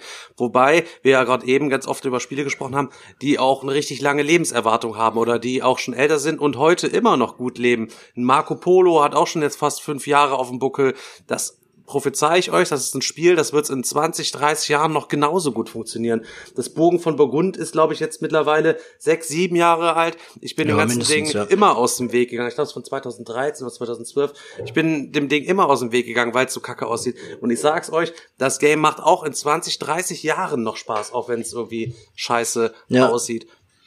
Und ich glaube tatsächlich, ein Klassiker ist wirklich, wie ich gesagt habe, das, wo man mit angefangen hat und was wir sehen wollen, sind nicht die Klassiker, sondern tatsächlich die Evergreens. Und diese Folge heute, die wir gemacht haben, hat mir auf jeden Fall jetzt schon voll viel Inspiration gegeben für weitere Videos, die ich auf meinem Kanal machen werde. Kann ich euch da dieser ja, Stelle schon mal hat, Danke sagen. Ja, es hat mir auch schon Inspiration so gegeben, so ein paar von diesen alten Klassikern, äh, die man so in seinem Regal hat, auch mal wieder auszupacken und zu spielen und das wirklich mal zu überprüfen. Wie wirkt das Ganze denn auf mich? Weil es gibt tatsächlich viele Spiele, wo ich das gar nicht genau sagen könnte. Ob ich jetzt sagen könnte, ja, sind die für mich, ist ja auch immer ein sehr persönliches Ding, sind die jetzt für mich gut gealtert, habe ich die jetzt seit 10, 12 Jahren in meiner Sammlung, hol sie jetzt raus und spiele sie immer noch gerne, dann ist es auf jeden Fall für mich ein, ein, ein Klassiker, also definitiv. Und ich gebe Stefan da recht, gerade auch Marco Polo und Burgen von Burgund, das sind für mich auch so zwei Kandidaten, die wird man in 10, 15, 20 Jahren immer noch spielen. Und das ist ähnlich wie bei Puerto Rico auch. Die sind optisch dann gealtert. Ich meine, Burgen von Burgund ist ja jetzt schon nicht hübsch, aber dann äh, wahrscheinlich, aber also es ist einfach von den von den Basismechaniken her so gut gemacht, dass es dass es einfach immer Spaß macht, egal ob es jetzt Kandidaten gibt, die das, die die Mechanik aufgegriffen haben, das nochmal gepimpt haben und ähm, also es gibt auch Deckbilder für die für mich, die sind, die werden immer gut bleiben, auch wenn es jetzt einen anderen gibt, der jetzt noch zusätzlich ein Spielbrett dazu gepackt hat. Also das äh, ändert daran nichts. Ich denke mal, dass wahrscheinlich einfach jeder auch wirklich so einen persönlichen Bezug dazu hat, was ist ein Klassiker, was nicht. Das sind wahrscheinlich individuelle Geschichten, die äh, diese Klassiker dann hervorbringen oder dass man jeder halt, jeder hat halt ein andere Klassiker. Ich denke mal aber, wenn man das jetzt mal wirklich komplett betrachtet, dieses ganze Thema, sind Klassiker, es ist wie mit Filmen, wahrscheinlich irgendwelche Sachen, die irgendwann mal richtig viele Verkaufszahlen hatten und irgendwann mal richtig, richtig geil waren. Ich denke mal, das ist halt bei Filmen und Brettspielen gleich, dass Dinger, die wirklich fett verkauft wurden und richtig fett gezockt haben, sind dann die, die hinterher auch Klassiker sind. Ne? Nehmen wir es mal halt sowas wie Katan oder Zug um Zug. Das waren irgendwann mal Verkaufsschlager und das ist dann irgendwann die Kategorie. Ja, aber genau, ja genau, weil die halt dann irgendwann etabliert sind. Ne? Aber das so werden Spiele, denke ich mal, Klassiker. Meistens werden es automatisch die Spiele, die sich am allermeisten verkaufen, weil so hat sie jeder, so redet die reden die meisten drüber und das werden dann halt diese Klassiker, über die wir reden. Und von, wenn ich jetzt mal drüber nachdenke, von allen Klassikern, die ich jemals gezockt habe, die heute Klassiker sind, wo ich jetzt noch sagen würde, ey, das ist immer noch ein Game, was ich spielen würde. Ähm, kann ich, wie gesagt, echt nochmal Zug um Zug nennen in der Europa-Variante, was es halt meiner Meinung nach ein Klassiker ist und noch älter zurückgreifend. Ey, ihr könnt halt auch gerne lachen. Ich würde es jetzt nicht nochmal freiwillig auf den Tisch bringen, aber ich würde es mit euch vielen gerne zocken. Ich finde Carcassonne ist immer noch ein cooles Game. Das Carcassonne ist auch Bock ein cooles gemacht, Game, so. keine Frage. Und das ist halt auch zum Beispiel, aber das sind so Ding, das kannst du nach 20 Jahren ja, immer noch stimmt. zocken. Mit ein, zwei Erweiterungen. Da ist mal ein paar, weißt du, was weiß ich, äh, packst du auf den Tisch, dann hast du echt eine lustige Zeit. Aber ne? ich finde gerade den, den Vergleich mit den Filmen finde ich eigentlich sehr gut, weil wenn man sich jetzt auch manche Filmklassiker anguckt, wenn man sich manche Filmklassiker anguckt, dann sieht man ja auch ganz genau, wenn du das mit heutigen Spezialeffekten vergleichst oder sonst irgendwie sowas, dann denkst du dir ja auch so, oh mein Gott, im Vergleich. Aber trotzdem ist dieser Film einfach immer noch gut, weil die Geschichte, die er erzählt, gut ist, weil die Schauspieler gut sind und weil man noch was Persönliches damit verbindet. Und genauso ähnlich, finde ich, ist das eigentlich auch bei Spielen. Natürlich gibt es Spiele, die etwas hübscher machen, die moderner sind, die aufgepimpter sind. Aber genau wie auch bei manchen Filmen, wo du dann irgendwann denkst, okay, das war jetzt aber hier so ein Special-Effekt-Blender. Äh, genauso geht, funktioniert das aber teilweise dann auch äh, bei Spielen. Es gibt immer noch Spiele, die sind vielleicht optisch nicht so gut, ähm, aber in ihrer Grundmechanik ähm, immer noch genial und machen immer noch Spaß. Nicht so wie heute, wo Spieler nur noch hübsch sind teilweise und dafür nicht Spaß Gibt's machen. Gibt's ja auch, genau. Das erinnert mich gerade ganz stark an die, an die, an den allerersten Artikel, den ich geschrieben habe. Da ging es genau darum, es ging um Klassiker und da habe ich auch äh, den, das Beispiel mit Filmen genommen. Ich habe einfach nur gesagt, Leute, wir sind ja alle mit Filmen und mit Serien aufgewachsen. Jeder von uns hat auch Kinderserien geschaut von früher. Äh, die waren einfach, da waren da war eine Moral hinter der Geschichte, da war irgendwie, das war alles so, ähm, ja, es war irgendwie, es hat einen Sinn gehabt alles. Und die Filme von früher, die ganzen Klass Klassiker wie äh, Rocky, der Pate, was weiß ich, was man alles früher so geschaut hat, es ist, diese Filme haben für uns alle emotionale Bedeutung. Jetzt ähm, die Frage an euch, wenn ihr jetzt einen Neuling neben euch habt, sagen wir erstmal, erstmal nämlich Filme Würdet ihr sagen, bevor du überhaupt über Filme reden kannst, bevor du überhaupt in den, ins verfickte Kino gehst und dir Avengers anschaust, Alter, schau dir erstmal richtige Filme an, also sprich Klassiker, erarbeite dir erstmal ein bisschen Filmwissen, damit du überhaupt weißt, was gut ist. Zweite Frage, spricht das dann auch für Brettspiele? Kannst du einem, äh, einem sagen, spiel doch erstmal Carcassonne oder spiel doch erstmal Katan, bevor du überhaupt mal äh, dich mit den ganzen Neuheiten beschäftigst? Nein, auf gar keinen Fall sollte man erst nee. alte Sachen spielen. Spiel die neuen aktuellen Sachen und in erster Linie zock das, was du glaubst, wo du dich selber drauf heiß hast machen lassen durch YouTube ja. oder durch äh, Spielbox lesen oder auf der Messe durch irgendeinen Promoter oder so, weil damit du, damit du, damit du Spaß an der Sache hast. Ja, du weißt, es gibt ja die seltsamsten Leute. ne? Digga, hast du schon mal eine Spielbox nee, ich auch gelesen? Ich habe noch nie eine Spielbox gelesen. Aber du weißt ja nicht, keine Ahnung, ich, ja, ich, ich frage mich ja sowieso manchmal, was den Leuten vorgeht. Aber wenn du nämlich was Altes guckst, guckst jetzt ein, guck dir, ich nehme mal als Beispiel Dawn of the uh, Dead von 1975, meinetwegen das Original, guckst du dir an. Ja. So. Mega. Und dann denkst du dir, Alter, ist das grottig? Und dann ziehst du den neuen rein, ja, und äh, denkst, oh, da geht's fett ab, die Zombies rennen und äh, ist noch geiles Blätterhumor dabei und gute Effekte, so, dann denkst du, boah, ist das nice, ja. Bei dem anderen denkst du vielleicht, ah, nee, vielleicht, äh, gucke ich, also Fernsehen ist nichts für mich, so nach dem Motto, ja. Deswegen sollten man auf jeden Fall nicht erst die Klassiker zocken, sondern Klassiker nachholen, finde ich. Es gibt ganz sicher, wenn man irgendwann mal Kinder hat, die gucken dann auch erstmal ganz viele neue Animationsfilme und dann trichter ich den ja auch nicht rein. Nein, das darfst du jetzt nicht gucken, du musst erst den Aladdin geguckt haben von Disney oder äh, irgendwas anderes. Also von daher finde ich das persönlich darum, absoluter Quatsch. Und Es würde mich auch wundern, wenn jemand von euch jetzt was anderes dazu sagen würde. Nee, ich sehe das genauso. Also ich Also würde jetzt auch nicht sagen, man muss jetzt wirklich hier chronologisch erstmal mit den Klassikern anfangen, damit man die neuen Sachen zocken darf. Also das ist äh, Ich denke mal, gerade die neuen Sachen schaffen es ja, gerade, ich merke das ja bei Freunden, wenn ich mal Nichtspieler hier habe, dass gerade neue Sachen ja dann schon eher schaffen, Leute wirklich fürs Hobby zu begeistern.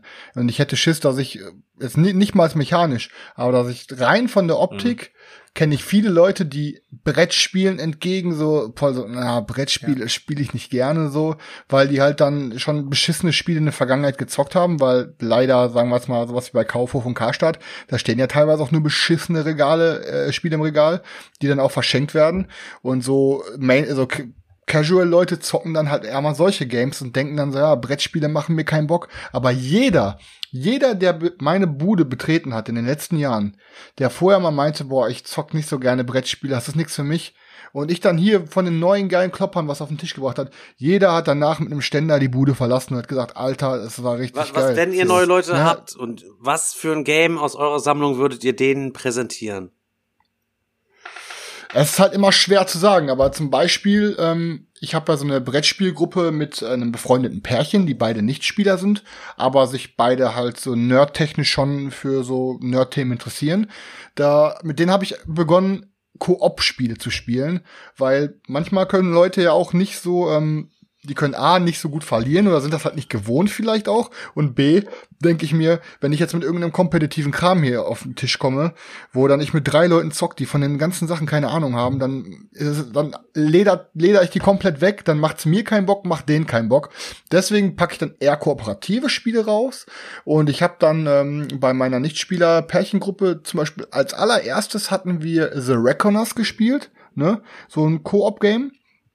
Dann hatten wir ähm, einmal gespielt ähm, Nemesis, weil ich denke mal, Nemesis, ey, jeder, der auf Filme wie Alien steht und so, das ist dann halt auch noch ein bisschen Koop, weil man muss ja schon zusammenarbeiten, ist aber auch ein bisschen Semi-Koop und das hat die halt auch komplett umgeblasen. Dann hatten wir einmal hier The Faceless gespielt, auch so ein Koop-Spiel, wo du halt so Kinder durch so eine Albtraum, Alt, Albtraumwelt begleiten musst und darfst da, musst du halt deinen deinen Freund retten. Und solche Spiele haben bis jetzt immer so Nichtspieler getriggert, wo du wirklich ähm, wo du wirklich gemeinsam irgendwie was erarbeiten musst und dann am Ende auch ein gemeinsames äh, Du hast ja wieder so hängen gebliebene Nerdfreunde. Ich rede von normalen Leuten. Daniel, wenn bei dir einer so. Also, ich habe da eigentlich bisher immer, also schon sehr häufig gute Erfahrungen mit Marco Polo tatsächlich gemacht. Dass das ein Spiel ist, ähm, was man auch Leuten vermitteln konnte, die die Lust aufs Brettspielen haben, ähm, denen bisher Kennerspiele oder Expertenspiele aber ein bisschen too much waren. Aber wenn man da die Regeln erklärt und weil es auch einfach optisch was hermacht, weil es thematisch ist und ähm, da, das macht für mich dann auch wieder ein, ein Klassiker aus. Also Spiele, die das schaffen, die diese Brücke, die diese Brücke auch äh, herstellen können dann und man dann auch Lust hat, ähm, auch also sich an andere Spiele einfach mal ranzutrauen. Also Marco Polo ist da für mich äh, so ein Game, was ich bei mir immer auspacken würde hier. Sergio. Also in meinem Fall ist es hundertprozentig ein, äh, ein Area Control Spiel. Auf jeden Fall Area Control, weil es für jeden irgendwo auch ein bisschen greifbar ist. Habe ich die Mehrheit, habe ich sozusagen Punkte. Habe ich nicht die Mehrheit, habe ich eben keine Punkte. In dem Fall aber bin ich gerade selber so Zwiespalt bei mir, weil ich habe jetzt ja äh, letzte Woche auch schon erzählt gehabt, ich habe jetzt eine kleine Nichtspielergruppe, ähm, die möchte ich demnächst einfach mal auch an ein, an ein Brett führen, nicht nur an irgendwelche Kartenspiele und so weiter. Und da möchte ich, da bin ich gerade so ein bisschen am Hin und Her, ob ich wirklich Blood Rage auf den, auf den Tisch holen soll oder El Grande. El Grande mit kleinen Cubes, Alter, wo sie sagen werden, das Spiel ist so hässlich, das will ich nie wieder spielen, aber es ist einfach charmant. Oder hole ich gleich Blood Rage auf den Tisch und die sagen, Alter, was für ein geiler Scheiß ist denn das? Also, rein von rein mechanisch gesehen nehmen sich die beiden Spiele jetzt nicht so viel, dass ich sage, äh, eins ist komplizierter als das andere, aber rein vom optischen her ist es einfach so, wenn ich die Miniaturen auf Spiel äh, äh auf, auf den Tisch pack, habe ich einfach gewonnen. Ich habe einfach gewonnen, da braucht man gar nicht drüber Ja, zu ist so. reden. Ja, das Ist ist so.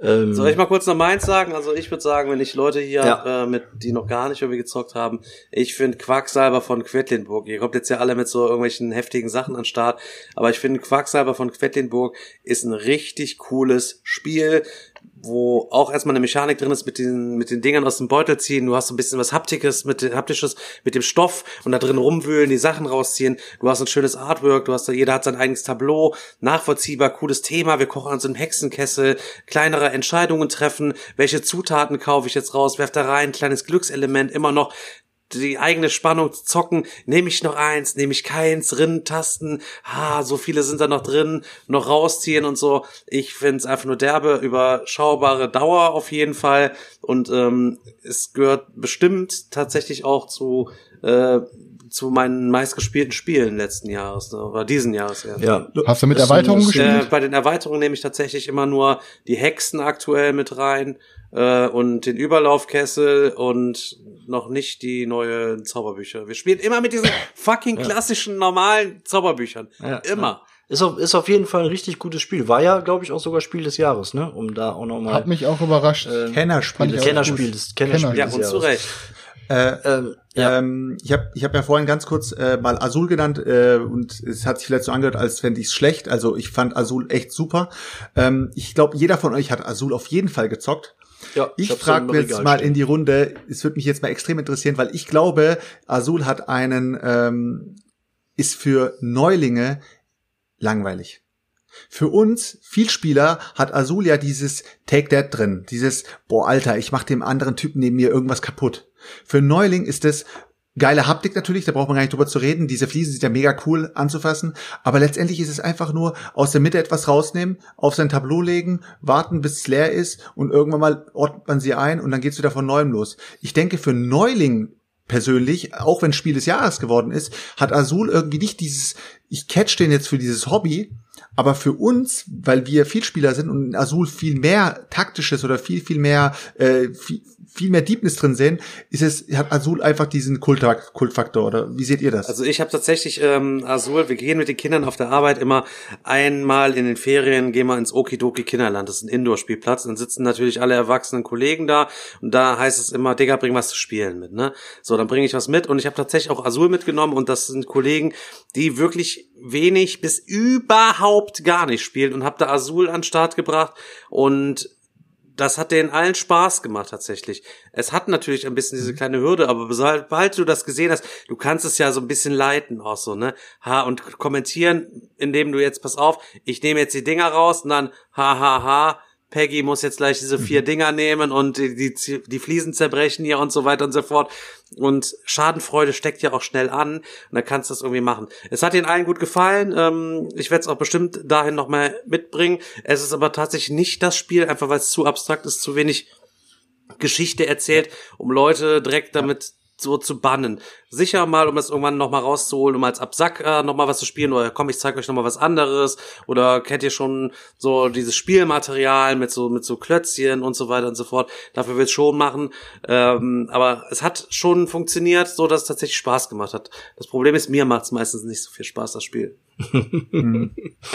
Ja, aber es stimmt schon. Es ist äh, äh, auf jeden Fall auch ein, auch ein Spiel, was wir oft auch schon gemeinsam mit Leuten gespielt haben, die nicht häufig spielen, die eher seltener spielen. Ähm, ich da aber auch die Erfahrung gemacht habe, dass es gerade am Anfang vielleicht ein bisschen zu abstrakt auch äh, schon war und da doch auch eine Hürde war, da reinzukommen. Aber wie gesagt, ich finde, es ist auch ein gutes Spiel und äh, ja, auf jeden Fall. Ähm, Sollen wir denn an dieser Stelle das Thema jetzt mal äh, und die Folge dann für heute schließen? Und Ja, ey, ähm, wenn nicht, piss ich gleich in die Soda-Stream-Flasche. Ich kann nicht mehr, Alter. ich schwör's dir. Ich will nicht so unhöflich sein und euch hier verlassen, weil ich immer denke, ihr lästert dann. Also ich dann wollte noch mal was sagen. die Flasche, Chris, ich wollte noch mal was sagen. Okay, warte, ja, Moment. Ja, du willst immer noch was Wir sagen. kommen- Dann sag, wir, wir ey. kommen, dann kommen wir jetzt Nee, zum, zum gut, Schlusswort. Also jeder kann jetzt noch mal äh, äh, hier für sich die Folge Folge abschließen, Selchuk. Ja, ich würde sagen, es ist wie jedes Mal extrem, extrem schwierig, solche Themen auf einen Punkt zu bringen und zu sagen, wir haben die absolute Lösung gefunden. Ich merk's Und, schon. Äh, wir haben jetzt den, äh, was weiß ich, den Stein der Weisen in dem Fall. Also es ist extrem schwierig und äh, man könnte noch fünf Folgen damit füllen, irgendwie gefühlt. Also es ist auf jeden Fall sehr interessant, einfach mal ausschweifend über solche Themen zu, zu diskutieren. Ja. Ähm, ja, ich, ich kann sonst zu dem Thema eigentlich nichts mehr sagen. Ich denke mal, wir haben das schon genug ausgeschmückt. Ich will halt nur äh, generell zu unserer Community noch mal was sagen. Und zwar, ähm, ich bin mega weggeblasen, wie viel Views und Klicks und Downloads wir haben ähm, auf Spotify und äh, iTunes und so. Also das äh, geht richtig krass ab, hätte ich nicht gedacht. Also wirklich tausend Dank an alle von euch, die uns supporten. Ähm, macht mega Bock und freut uns hart. Ähm, letzte Folge habt ihr jetzt schon gehört, wenn wir aufgenommen haben. Ähm, da war Stefans Headset ein bisschen laut und deshalb könnt ihr da ein bisschen doppelt was hören. Ähm, aber wie gesagt, ihr merkt ja wahrscheinlich, wir steigern uns jedes Mal und versuchen uns in allen Punkten zu verbessern. Ähm, also auf jeden Fall danke fürs Einschalten.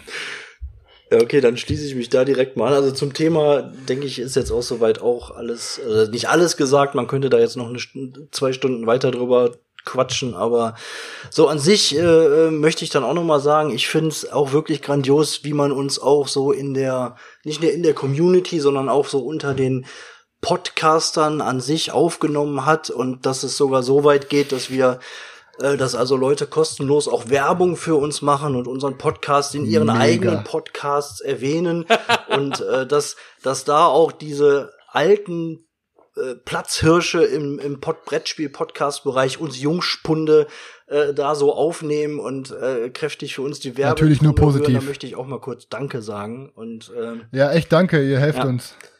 das noch. Ähm, Im gleichen Atemzug möchte ich dann natürlich auch einen kleinen Shoutout für die Kollegen machen. Die Brettagogen haben in den letzten 80 Stunden sieben Aufrufe gehabt. Oh fuck, Alter. Wie viel Äh, nochmal einmal laut? Aufrufe auf YouTube. Ich weiß ja nicht, wie es es Bestimmt selber. so läuft. Einmal selber reingehört, ob die Qualität in Ordnung ist. denn Noch so. Da könnte ich auch mal kurz nachgucken. Äh, Boah, boah, was gibt's noch? Ey, boah, somit, zu viele, ey. somit verabschieden wir uns wieder sympathisch.